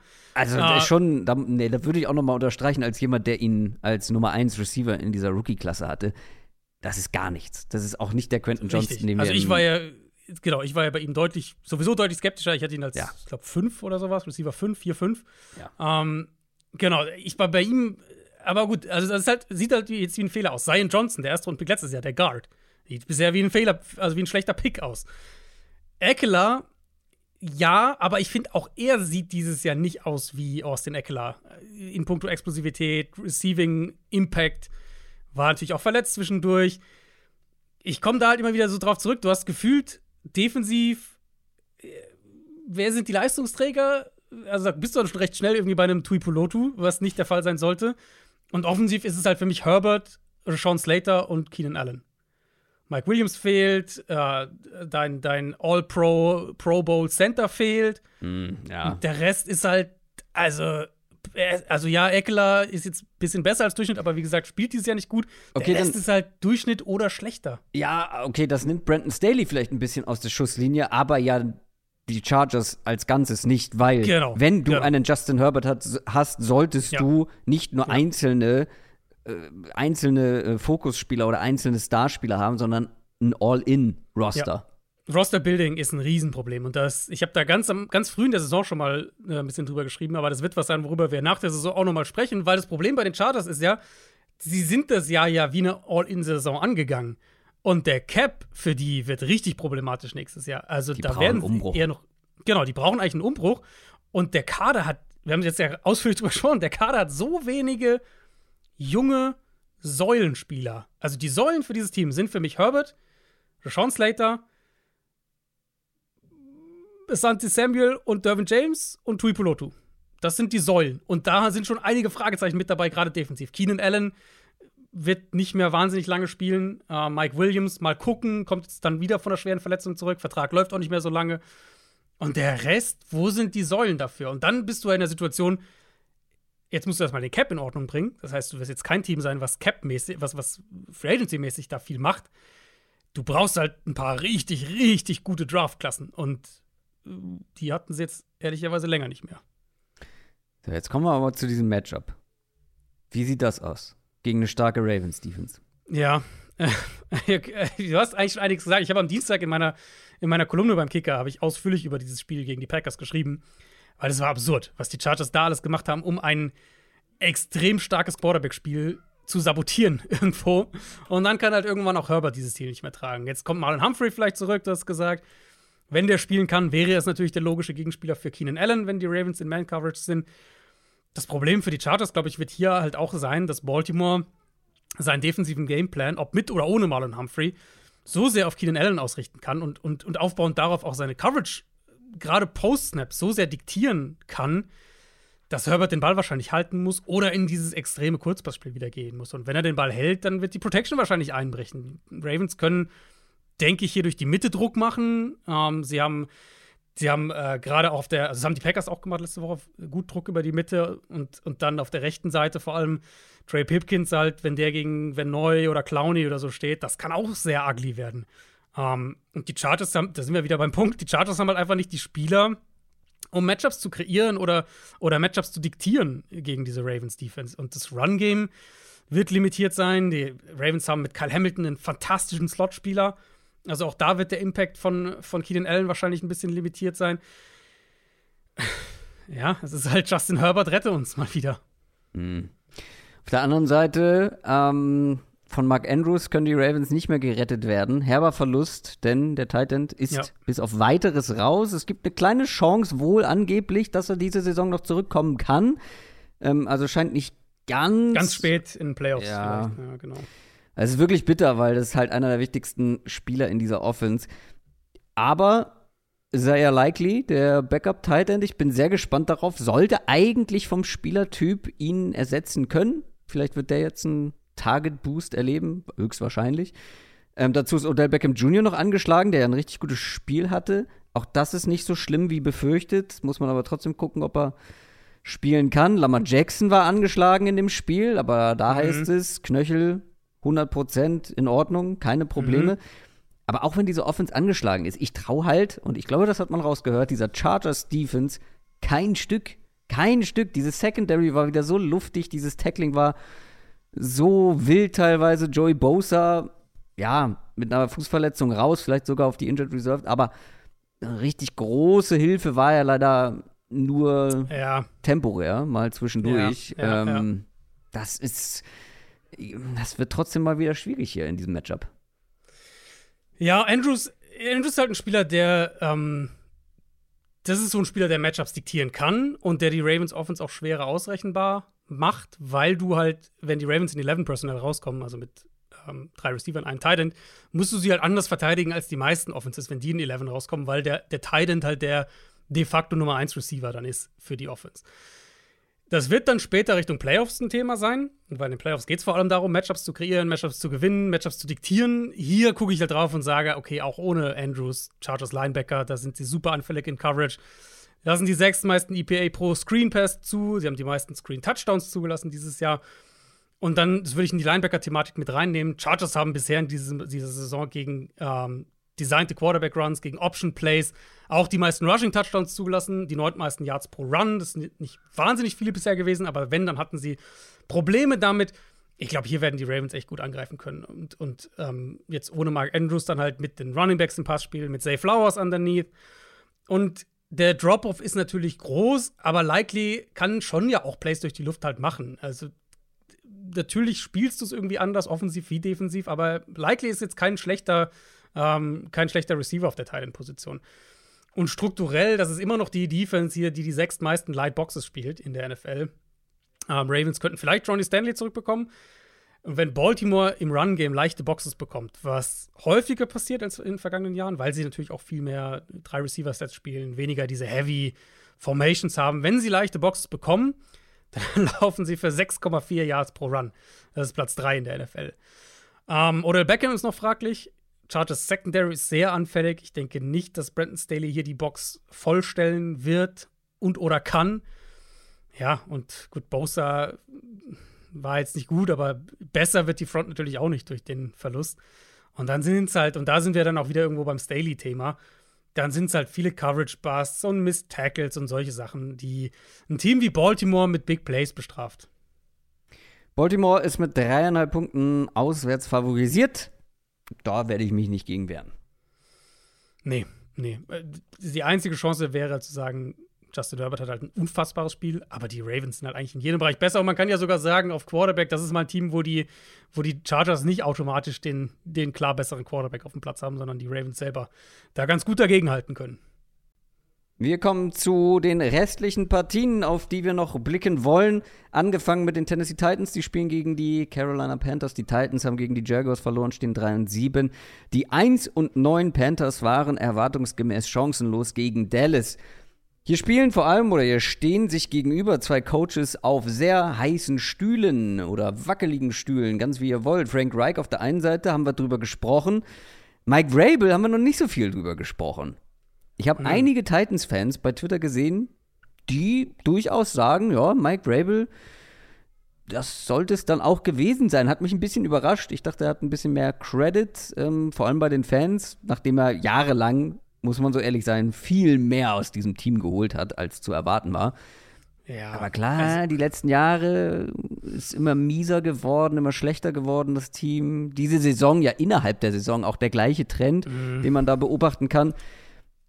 Aber wenn wir jetzt hier aufs Matchup gucken, also da kommt so eine Panthers-Mannschaft gerade recht, oder? Ich halte es für sehr früh, ehrlich gesagt. Ich, ich habe das auch mitgekriegt, diese Rabel, diesen Rabel-Talk. Äh, ich habe das auch mitgekriegt mit so, ja, so, ich glaube, die Fanbase ist auch so ein bisschen gespalten, habe ich den Eindruck bei den Titans, weil halt manche sagen, Rabel hat so viel für dieses Team, das so aufgebaut und so weiter. Jetzt haben sie mal einen Down-Year, sie haben auch halt keinen richtigen, was heißt keinen richtigen? Sie haben lange ihren Quarterback nicht gehabt, jetzt versuchen sie einen Rookie-Quarterback. Muss man ihm ein bisschen auch mal dann Zeit geben und in die Richtung tendiere ich auch, ehrlich gesagt. Also ich verstehe das schon, wenn du, wenn du sagst, du bist so ein bisschen ja, du guckst auf diese Saison und, bist, und guckst auf die letzte Saison und sagst irgendwie so, ach, irgendwie, hm, das funktioniert nicht mehr so. Verstehe ich. Auf der anderen Seite ist es auch ein Team, was halt ehrlich gesagt so ein bisschen im Umbruch ist. Und auch wenn sie nicht immer die Entscheidungen, die Roster-Entscheidungen getroffen haben, aber eigentlich halt schon so ein bisschen im Umbruch ist. Ich bin da ganz klar der Meinung, dass Mike Rabel mindestens noch als Head Coach in die kommende Saison gehen sollte. Ja, und wenn wir dann in einem Jahr hier sitzen und die Titans stehen wieder 3 und 7, okay, dann ist ein anderes Thema. Im Moment bin ich da noch nicht. Und die Panthers auf der anderen Seite, ähm, wer weiß, wie lange da der Coaching-Staff noch ist. Panthers haben jetzt die Titans, dann Tampa Bay, die Saints, die Falcons, die Packers über die nächsten, äh, was sind das, fünf Wochen. Und nach allem, was man ja so hört, wirklich Crunch-Time für diesen Coaching-Staff, um nicht one and done zu sein. Und das sind ja auch alles Spiele, wo du auf dem Papier drauf guckst von der Qualität der Kader und sagst, also so ein, zwei sollte Carolina eigentlich schon gewinnen können davon. Und da gehören die Titans irgendwo auch, finde ich, sogar mit dazu. Das ist wahrscheinlich die beste Chance für den Pass Rush der Panthers, um nochmal ein Spiel an sich zu reißen gegen diese Titans-Line, die also vor allem auf Tackle schon abenteuerlich ist. Und mein in Peter Skronski spielt gut, der Rest ist anfällig. Derek Brown sollte da auch was machen können. Will Levis immer noch super hot and cold hinter dieser Line. Auch hier mh, im Matchup könnte da für Carolina ganz gut sein, weil sie blitzen viel. Wir haben gesehen, dass Levis mit dem Blitz, mit Pressure generell Probleme hat. Die Panthers rotieren sehr viel nach dem Snap in ihren Coverages. Ich glaube, mehr als jede andere Defense in der NFL. Das heißt, auch der mentale Stress post-Snap auf Levis wird ein Faktor sein. Panthers dürfen sich halt nicht tief schlagen lassen. Das ist dann die größte Sorge hier in dem Fall. Ähm, andere Seite des Balls, aber da guckst du dann drauf und sagst, ja, hm, selbst wenn die Panthers Defense gut ist, ist es halt wieder so ein Matchup, wo du davon ausgehen musst, dass Carolina den Ball nicht gut laufen kann. Das Coles-Spiel war da, glaube ich, echt so eine Ausnahme irgendwie. Und dann sagen wir jetzt nichts Neues. Bryce Young spielt nicht wahnsinnig gut. Gleichzeitig hat er nicht viele Chancen. Die gute Nachricht vielleicht ist, die Titans sind im Slot echt verwundbar. Ich glaube, das kann ein Spiel sein, in dem Adam Thielen sehr viel bekommt, sehr viele Targets kriegt und auch den Ball maßgeblich mitbewegt. Aber es ist so ein bisschen, die Titans sollten Favorit sein, sind ja auch. Ähm, aber ich gucke da schon so ein bisschen drauf und sage, das könnte so auch so ein Spiel sein, dass die Panthers dann vielleicht mal gewinnen. Titans sind aber favorisiert mit genau. dreieinhalb Punkten zu Hause. Ja, könnten sie gewinnen? Also ich finde, es ist mehr auf Augenhöhe, als man das jetzt vielleicht, wenn man jetzt als, als Fan, der jetzt die beiden, der die NFL mehr oberflächlich verfolgt und irgendwie ein anderes Team vielleicht hat, sagt, guckt ihr vielleicht Titans, Panthers, denkt so, die Titans sind vielleicht klarer vorne. Ich, ich glaube, ich sehe es ein bisschen enger, tendenziell. Ja, ich, ja, ich glaube, ich gehe hier schon mit den Titans. Aber lassen wir uns überraschen. Schauen wir drauf, was die Cincinnati Bengals gegen die Pittsburgh Steelers gebacken bekommen. Die Bengals stehen 5 und 5, die Steelers 6 und 4. Klingt eigentlich nach einem Topspiel, ne? wenn man sich die Records anguckt. Nach einem Playoff-relevanten Division-Duell vor allem ist hm. es faktisch auch. Aber beide Teams mit riesigen Fragezeichen. Also die Bengals Rest der Saison ohne Joe Burrow, dafür mit Jake Browning. Ich finde, der Name klingt auch schon so wie der Backup von Joe Burrow. Ja? Also, ähm, wenn man sich nur den Namen anguckt. Naja, äh, die Steelers Spiel 1 nach Matt Canada. Wir haben in den News drüber gesprochen. Quarterbacks-Coach Mike Sullivan ist jetzt Playcaller. Das Spiel ist eine riesige Wundertüte einfach. Total. Ähm, Bengals könnten T. Higgins zurückbekommen. Und dann hätten wir zumindest mal, was das angeht, einen Datenpunkt dahingehend, was wir vielleicht von dieser Offense noch erwarten können mit Jake Browning. Ich fand, dass er schon zwei, drei ganz gute Pässe drin hatte gegen mhm. die Ravens. Paar, paar Würfe auch in echt enge Fenster, ein, zwei Plays gemacht hat. Pocket Management, das war in meinen Notizen der größte negative Punkt zu seinem Spiel. Und das führt halt zum Kern auch des Problems irgendwo dieser Offense, weil selbst als Burrow noch dabei war, die Offensive Line ist einfach nicht konstant verlässlich. Haben wir vorher sogar auch drüber gesprochen. Wir haben nach dem Texans-Spiel drüber gesprochen, dass ähm, dass Burrow super viel aus der Pocket drin kommen musste und selbst dann irgendwie Schwierigkeiten hatte, offene, offene Receiver zu finden. Jetzt müssen sie das kompensieren mit einem Quarterback, der allein in puncto Pocket Management schon ein riesen Downgrade sein wird zu Burrow, weil das ist ja eine der besten Qualitäten eigentlich von Burrow auch. Das wird direkt jetzt gegen die Steelers dann sehr deutlich getestet werden. Das ist ja an sich wie gemacht für ein Spiel, in dem TJ Watt oder Alex Highsmith irgendwie zwei Turnover fabrizieren und Pittsburgh dann am Ende das gewinnt, weil die Defense, keine Ahnung, zehn Punkte auflegt oder sowas. Und dementsprechend aus Bengals Sicht, glaube ich, wird es noch mehr auf die Receiver ankommen. Ich könnte mir wieder so ein bisschen wie in der Frühphase der Saison sehr, sehr viel, sehr Quick Game vorstellen bei den Bengals. Ähm, eine gute Nachricht ist, dass die Steelers ja mit zwei Backup-Linebackern mittlerweile spielen. Also da könnte Cincinnati auch vielleicht ein bisschen angreifen, vielleicht ein bisschen den Ball bewegen. Aber reicht es halt? In Kombination damit, dass mit dieser dann sehr eindimensionalen Offense das Run-Game bei den Bengals auch tendenziell simpler und vorhersehbarer wird. Und ja, Steelers Offense auf der anderen Seite, wir haben es bei, bei der News vorhin gesagt, das Run-Game hat eigentlich ganz gut funktioniert die letzten Wochen. Jetzt ja auch gegen, gegen Cleveland, Jalen Warren, sehr, sehr gutes Spiel gehabt. Ähm, das heißt, zum einen, klar, gucken wir darauf, was der neue Offensive Coordinator macht. Ähm, das Matchup hier gegen die Bengals Defense ist natürlich deutlich angenehmer als gegen die Browns. Und die Bengals Run Defense ist nicht gut. Das heißt, ich könnte mir vorstellen, dass das so ein Spiel wird, dass Pittsburgh mit zwei, drei defensiven Turnovern und dann einem soliden bis guten Run-Game auf der Schiene dann gewinnt am Ende. Steelers mit einem Punkt favorisiert auswärts. Aber wie gesagt, also kaum ja. zu predikten, dieses Spiel eigentlich. Ja, super schwierig, super schwierig. Dann sind wir bei den New York Nein, Quatsch, ein Spiel übersprungen. Ich muss aufpassen. Indianapolis Colts gegen die Buccaneers. Die Colts kommen aus ihrer Bye Week nach einem ja unterm Strich erfolgreichen Trip nach Frankfurt. Stehen 5 und 5. Was lachst du denn da? Das war so, ja, unterm Strich, ja. Mein, Wir haben gewonnen. Souverän, souverän gewonnen. Hm. Souverän, das habe ich jetzt bewusst nicht gesagt. Aber sie haben gewonnen und stehen 5 und 5, wie gesagt. Die Bucks 4 und 6 haben gegen die 49ers verloren. Beide ja irgendwie noch mit drin im Playoff-Rennen, beide aber eher die Außenseiter, was das angeht. Und beide mit etwas unterschiedlichen Formkurven. Also die Colts jetzt zweimal gewonnen, allerdings gegen die Panthers und die Patriots. Muss man dann, muss jeder für sich selber mhm. einschätzen, wie viel Wert er darauf legt oder wie hoch er das bewertet. Äh, die Buccaneers mit einem Sieg nur aus den letzten sechs Spielen.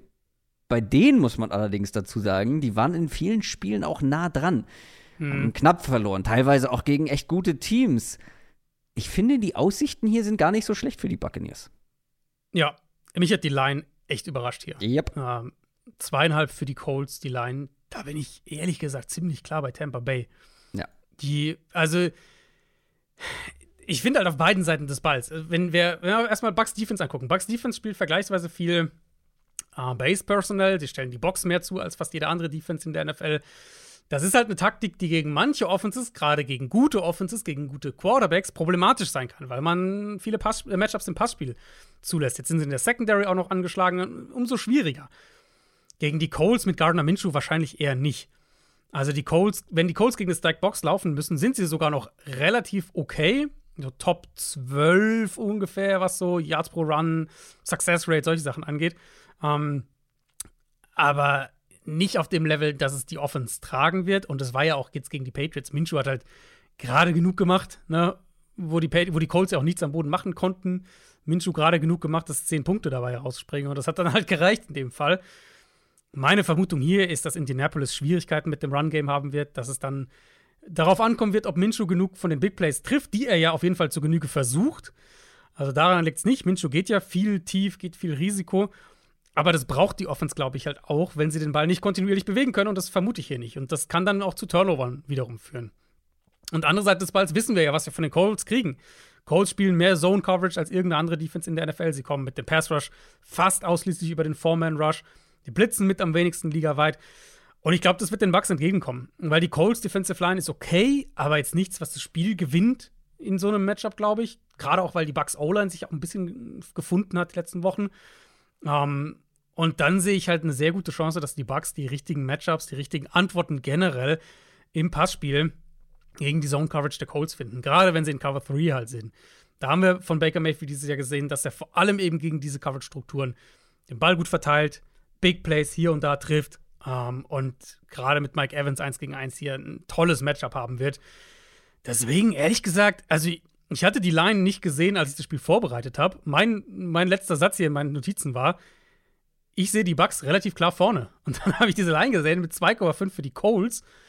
Und also da gehe ich wirklich in die ganz andere Richtung. Ich hätte, ich hätte die Bucks hier als Favorit gesehen, vom, von der Quote her. Also ich glaube schon, dass es ein enges Duell ist. Also klar, die Heng, haben jetzt. Ja, hängen ja.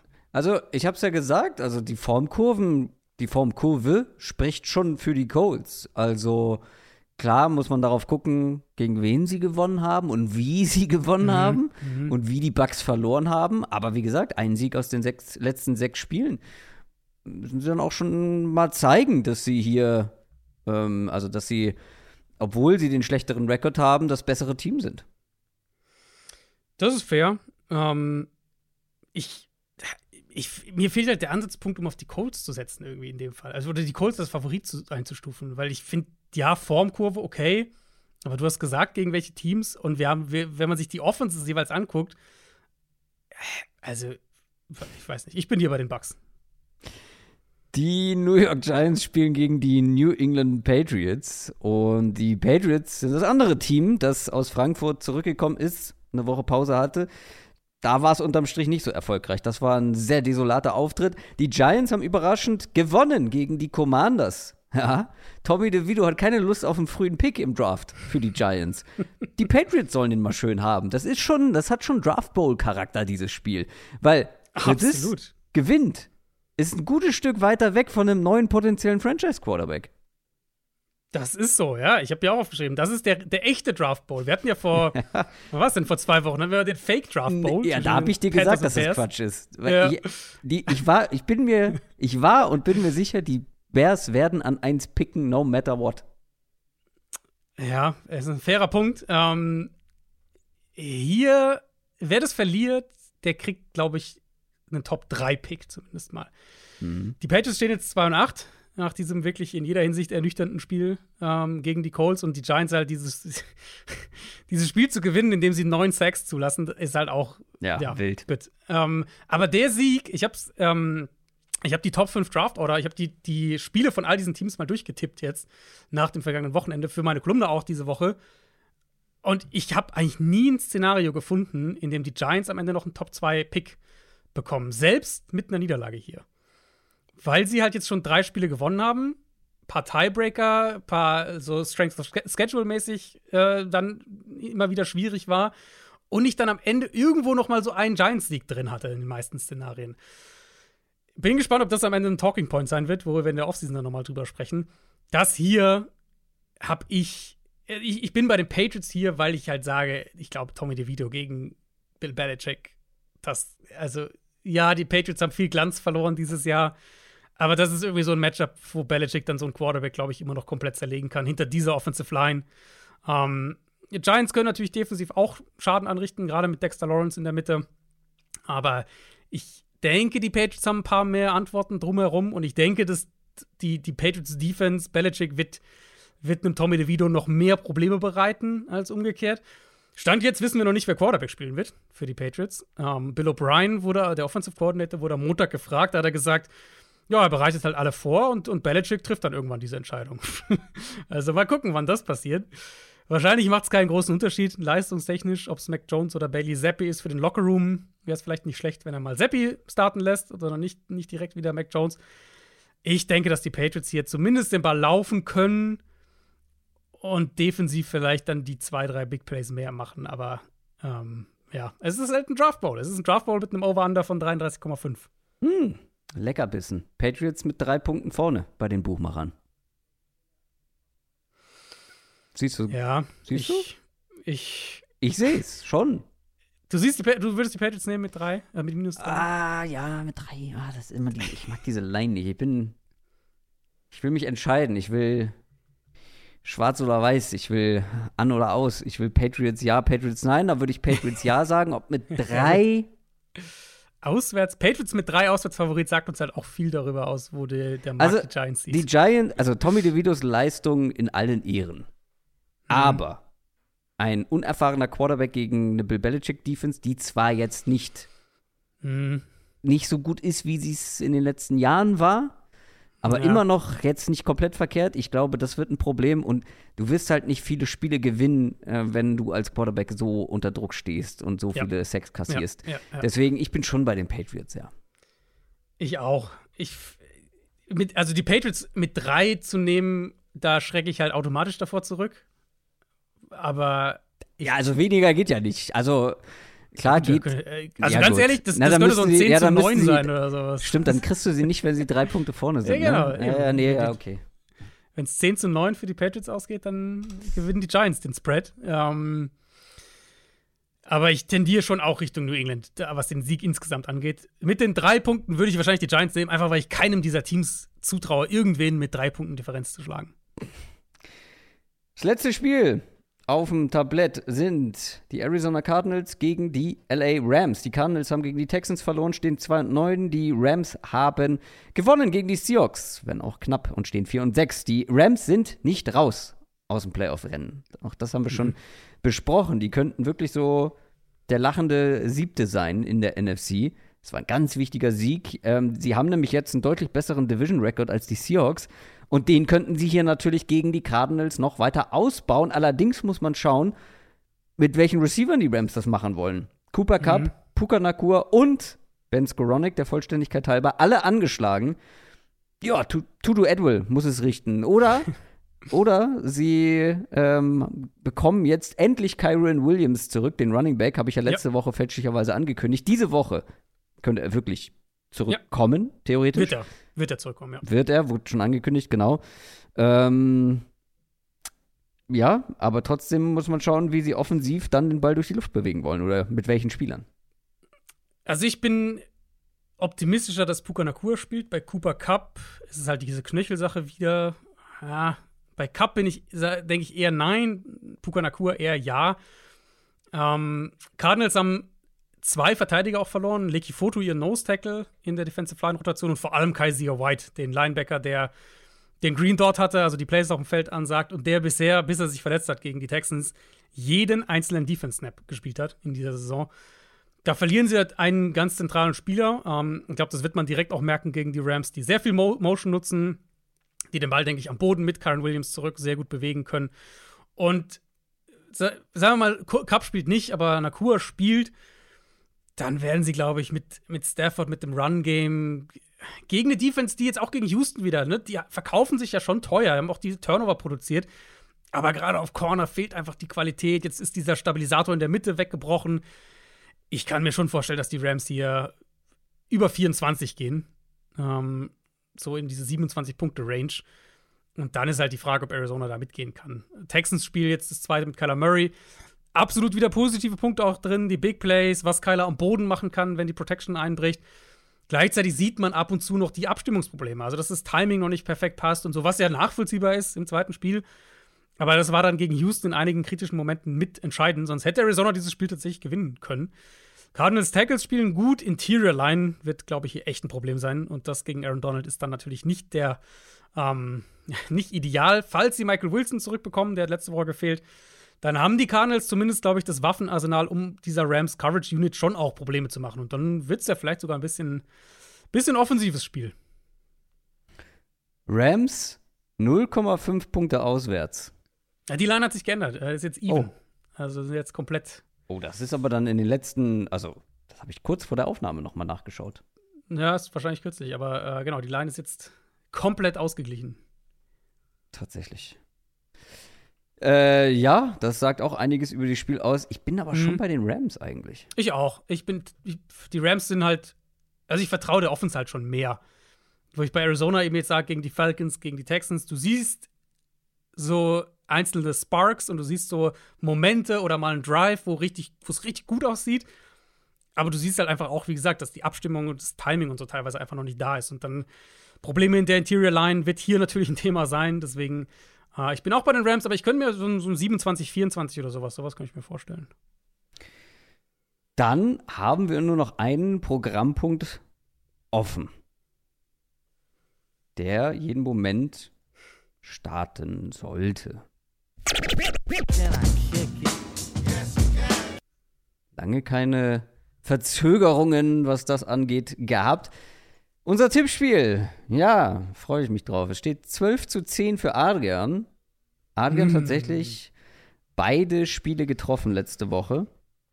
Ich nur eins. Und damit ist er jetzt. Es wird eng für dich. Ja, aber es reicht ja eine katastrophale Woche von dir und das eine stimmt. sehr gute das von stimmt. mir und ist schon wieder ausgeglichen. Also es, wir haben ja noch ein paar Wochen. Das ist richtig. Nicht mehr viele, aber ich gebe die Hoffnung nicht auf und ich gebe dir einen absoluten Leckerbissen an Spiel. Die Giants gegen die Patriots. Habe ich mir fast gedacht, nachdem wir, wir gerade über dieses Spiel gesprochen haben. Aber ich, ich bleibe bei meiner Aussage. Ich, ich bin bei den Patriots. Ähm, auch wenn ich diese Line grotesk finde, aber ich bin bei den Patriots. Schade. Ich dachte, ich hätte dich da vielleicht ein bisschen in die. Weil ich glaube auch, dass die Patriots gewinnen. Mhm. Aber ich dachte vielleicht, äh, der Tommy DeVito-Hype.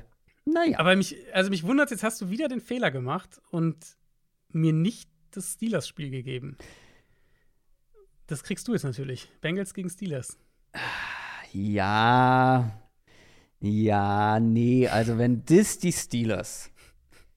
Wenn die Steelers gegen den Backup-Quarterback der Bengals mit ihrer Defense, wenn sie das verlieren, dann weiß ich auch nicht weiter. Vor allem jetzt ohne Matt Canada. Das gibt vielleicht auch einfach, einfach weil die Bengals nicht genau wissen, was kommt, einen kleinen Boost. Da gehe ich mit den Steelers. Ich bin Und gespannt, überzeugter als, als manch anderes Mal. ich, bin, ich bin gespannt, ob wir am Montag uns die Frage stellen. Hat mich ja. Kenny Pickett nicht. Stimmt, ich habe letzte Woche auch auf die Steelers gesetzt, ne? Ja. Ja, nee, ich, ich lerne nicht aus Fehlern. ja, ich wollte gerade sagen, ich bin äh, gespannt, ob wir uns am Montag die Frage stellen: ähm, Ist Kenny Pickett der sechstbeste Quarterback in seiner eigenen Division? Nachdem er gegen zwei Backups verloren hat? Ich würde eher die Frage stellen: Sollten wir das Format vielleicht umbenennen? naja. Vielleicht, vielleicht müssen wir das nach der Saison, ja.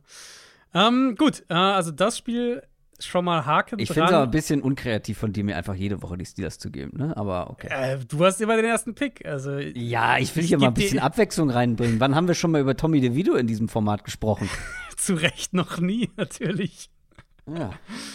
Ähm, gut, dann jetzt muss ich wieder, muss ich wieder umdenken, äh, weil du mir ein Spiel gegeben hast, was ich nicht erwartet hatte, tatsächlich.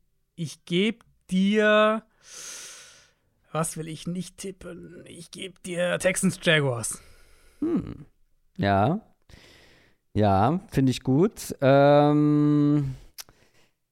Oh, das ist schwierig, weil mein Bauchgefühl geht schon in Richtung Jaguars. Ich glaube, wir haben früher, äh, wir haben vorhin auch drüber gesprochen, dass die ja eigentlich mhm. schon das bessere Team sind. Ich vertraue der Qualität, der individuellen Qualität. Ich vertraue ich vertraue den Jaguars. Ja, mein Bauchgefühl geht Richtung Texans. Ich wollte es nicht tippen, deswegen gebe ich es dir hm. ja. Ich, ich tendiere irgendwie leicht Richtung Houston. Dann bin ich aber ganz froh, dass du ein Spiel offen gelassen hast, was ich auch nicht tippen wollen würde. Die Broncos gegen die Browns. Ja, das wäre meine Alternative gewesen. Zwischen den beiden habe ich gerade überlegt. Ähm, ich sage, die Turnover-Thematik endet hier und die Browns gewinnen ihr zweites Spiel mit DTR. Ja, gut. Ich glaube, die Broncos gewinnen, aber. also, wie gesagt, das ist das Spiel, was die ich. Die beste Unit auf dem Platz wird die Browns Defense sein. Also, ich. Ich habe dir ganz bewusst, also Giants Patriots war nicht ein Spiel, was ich nicht tippen wollte, weil ich hätte auch die Patriots genommen. Mhm. Aber ich glaube, dieses Spiel hat durchaus Stolperpotenzial zum Tippen. Ja, absolut. Wir wissen ja nicht mal, wer Quarterback spielt für die Patriots. Ja. Das, was ich nicht tippen wollte, ist Broncos Browns, weil gar kein Schimmer. Deswegen bin mhm. ich froh, dass es äh, übrig geblieben ist. Die anderen, daher habe ich mehr Bauchgefühl als bei dem Spiel. Na, schauen wir mal, ob dein Bauchgefühl du gleich wieder ausgleichen kannst, wer weiß. Ich hoffe, ich muss jetzt auf jeden Fall mal doppelt punkten. Das war unsere Preview auf Woche Nummer 12. Feedback, überall da, wo es geht, sehr gerne. Nichts mehr bitte zu Feiertagen schicken. Ich habe hier während der Folge noch äh, Nachrichten bekommen. Also, ähm, ich habe es verstanden. Ist okay. Ähm, ansonsten, Adrian, du noch was auf dem Zettel?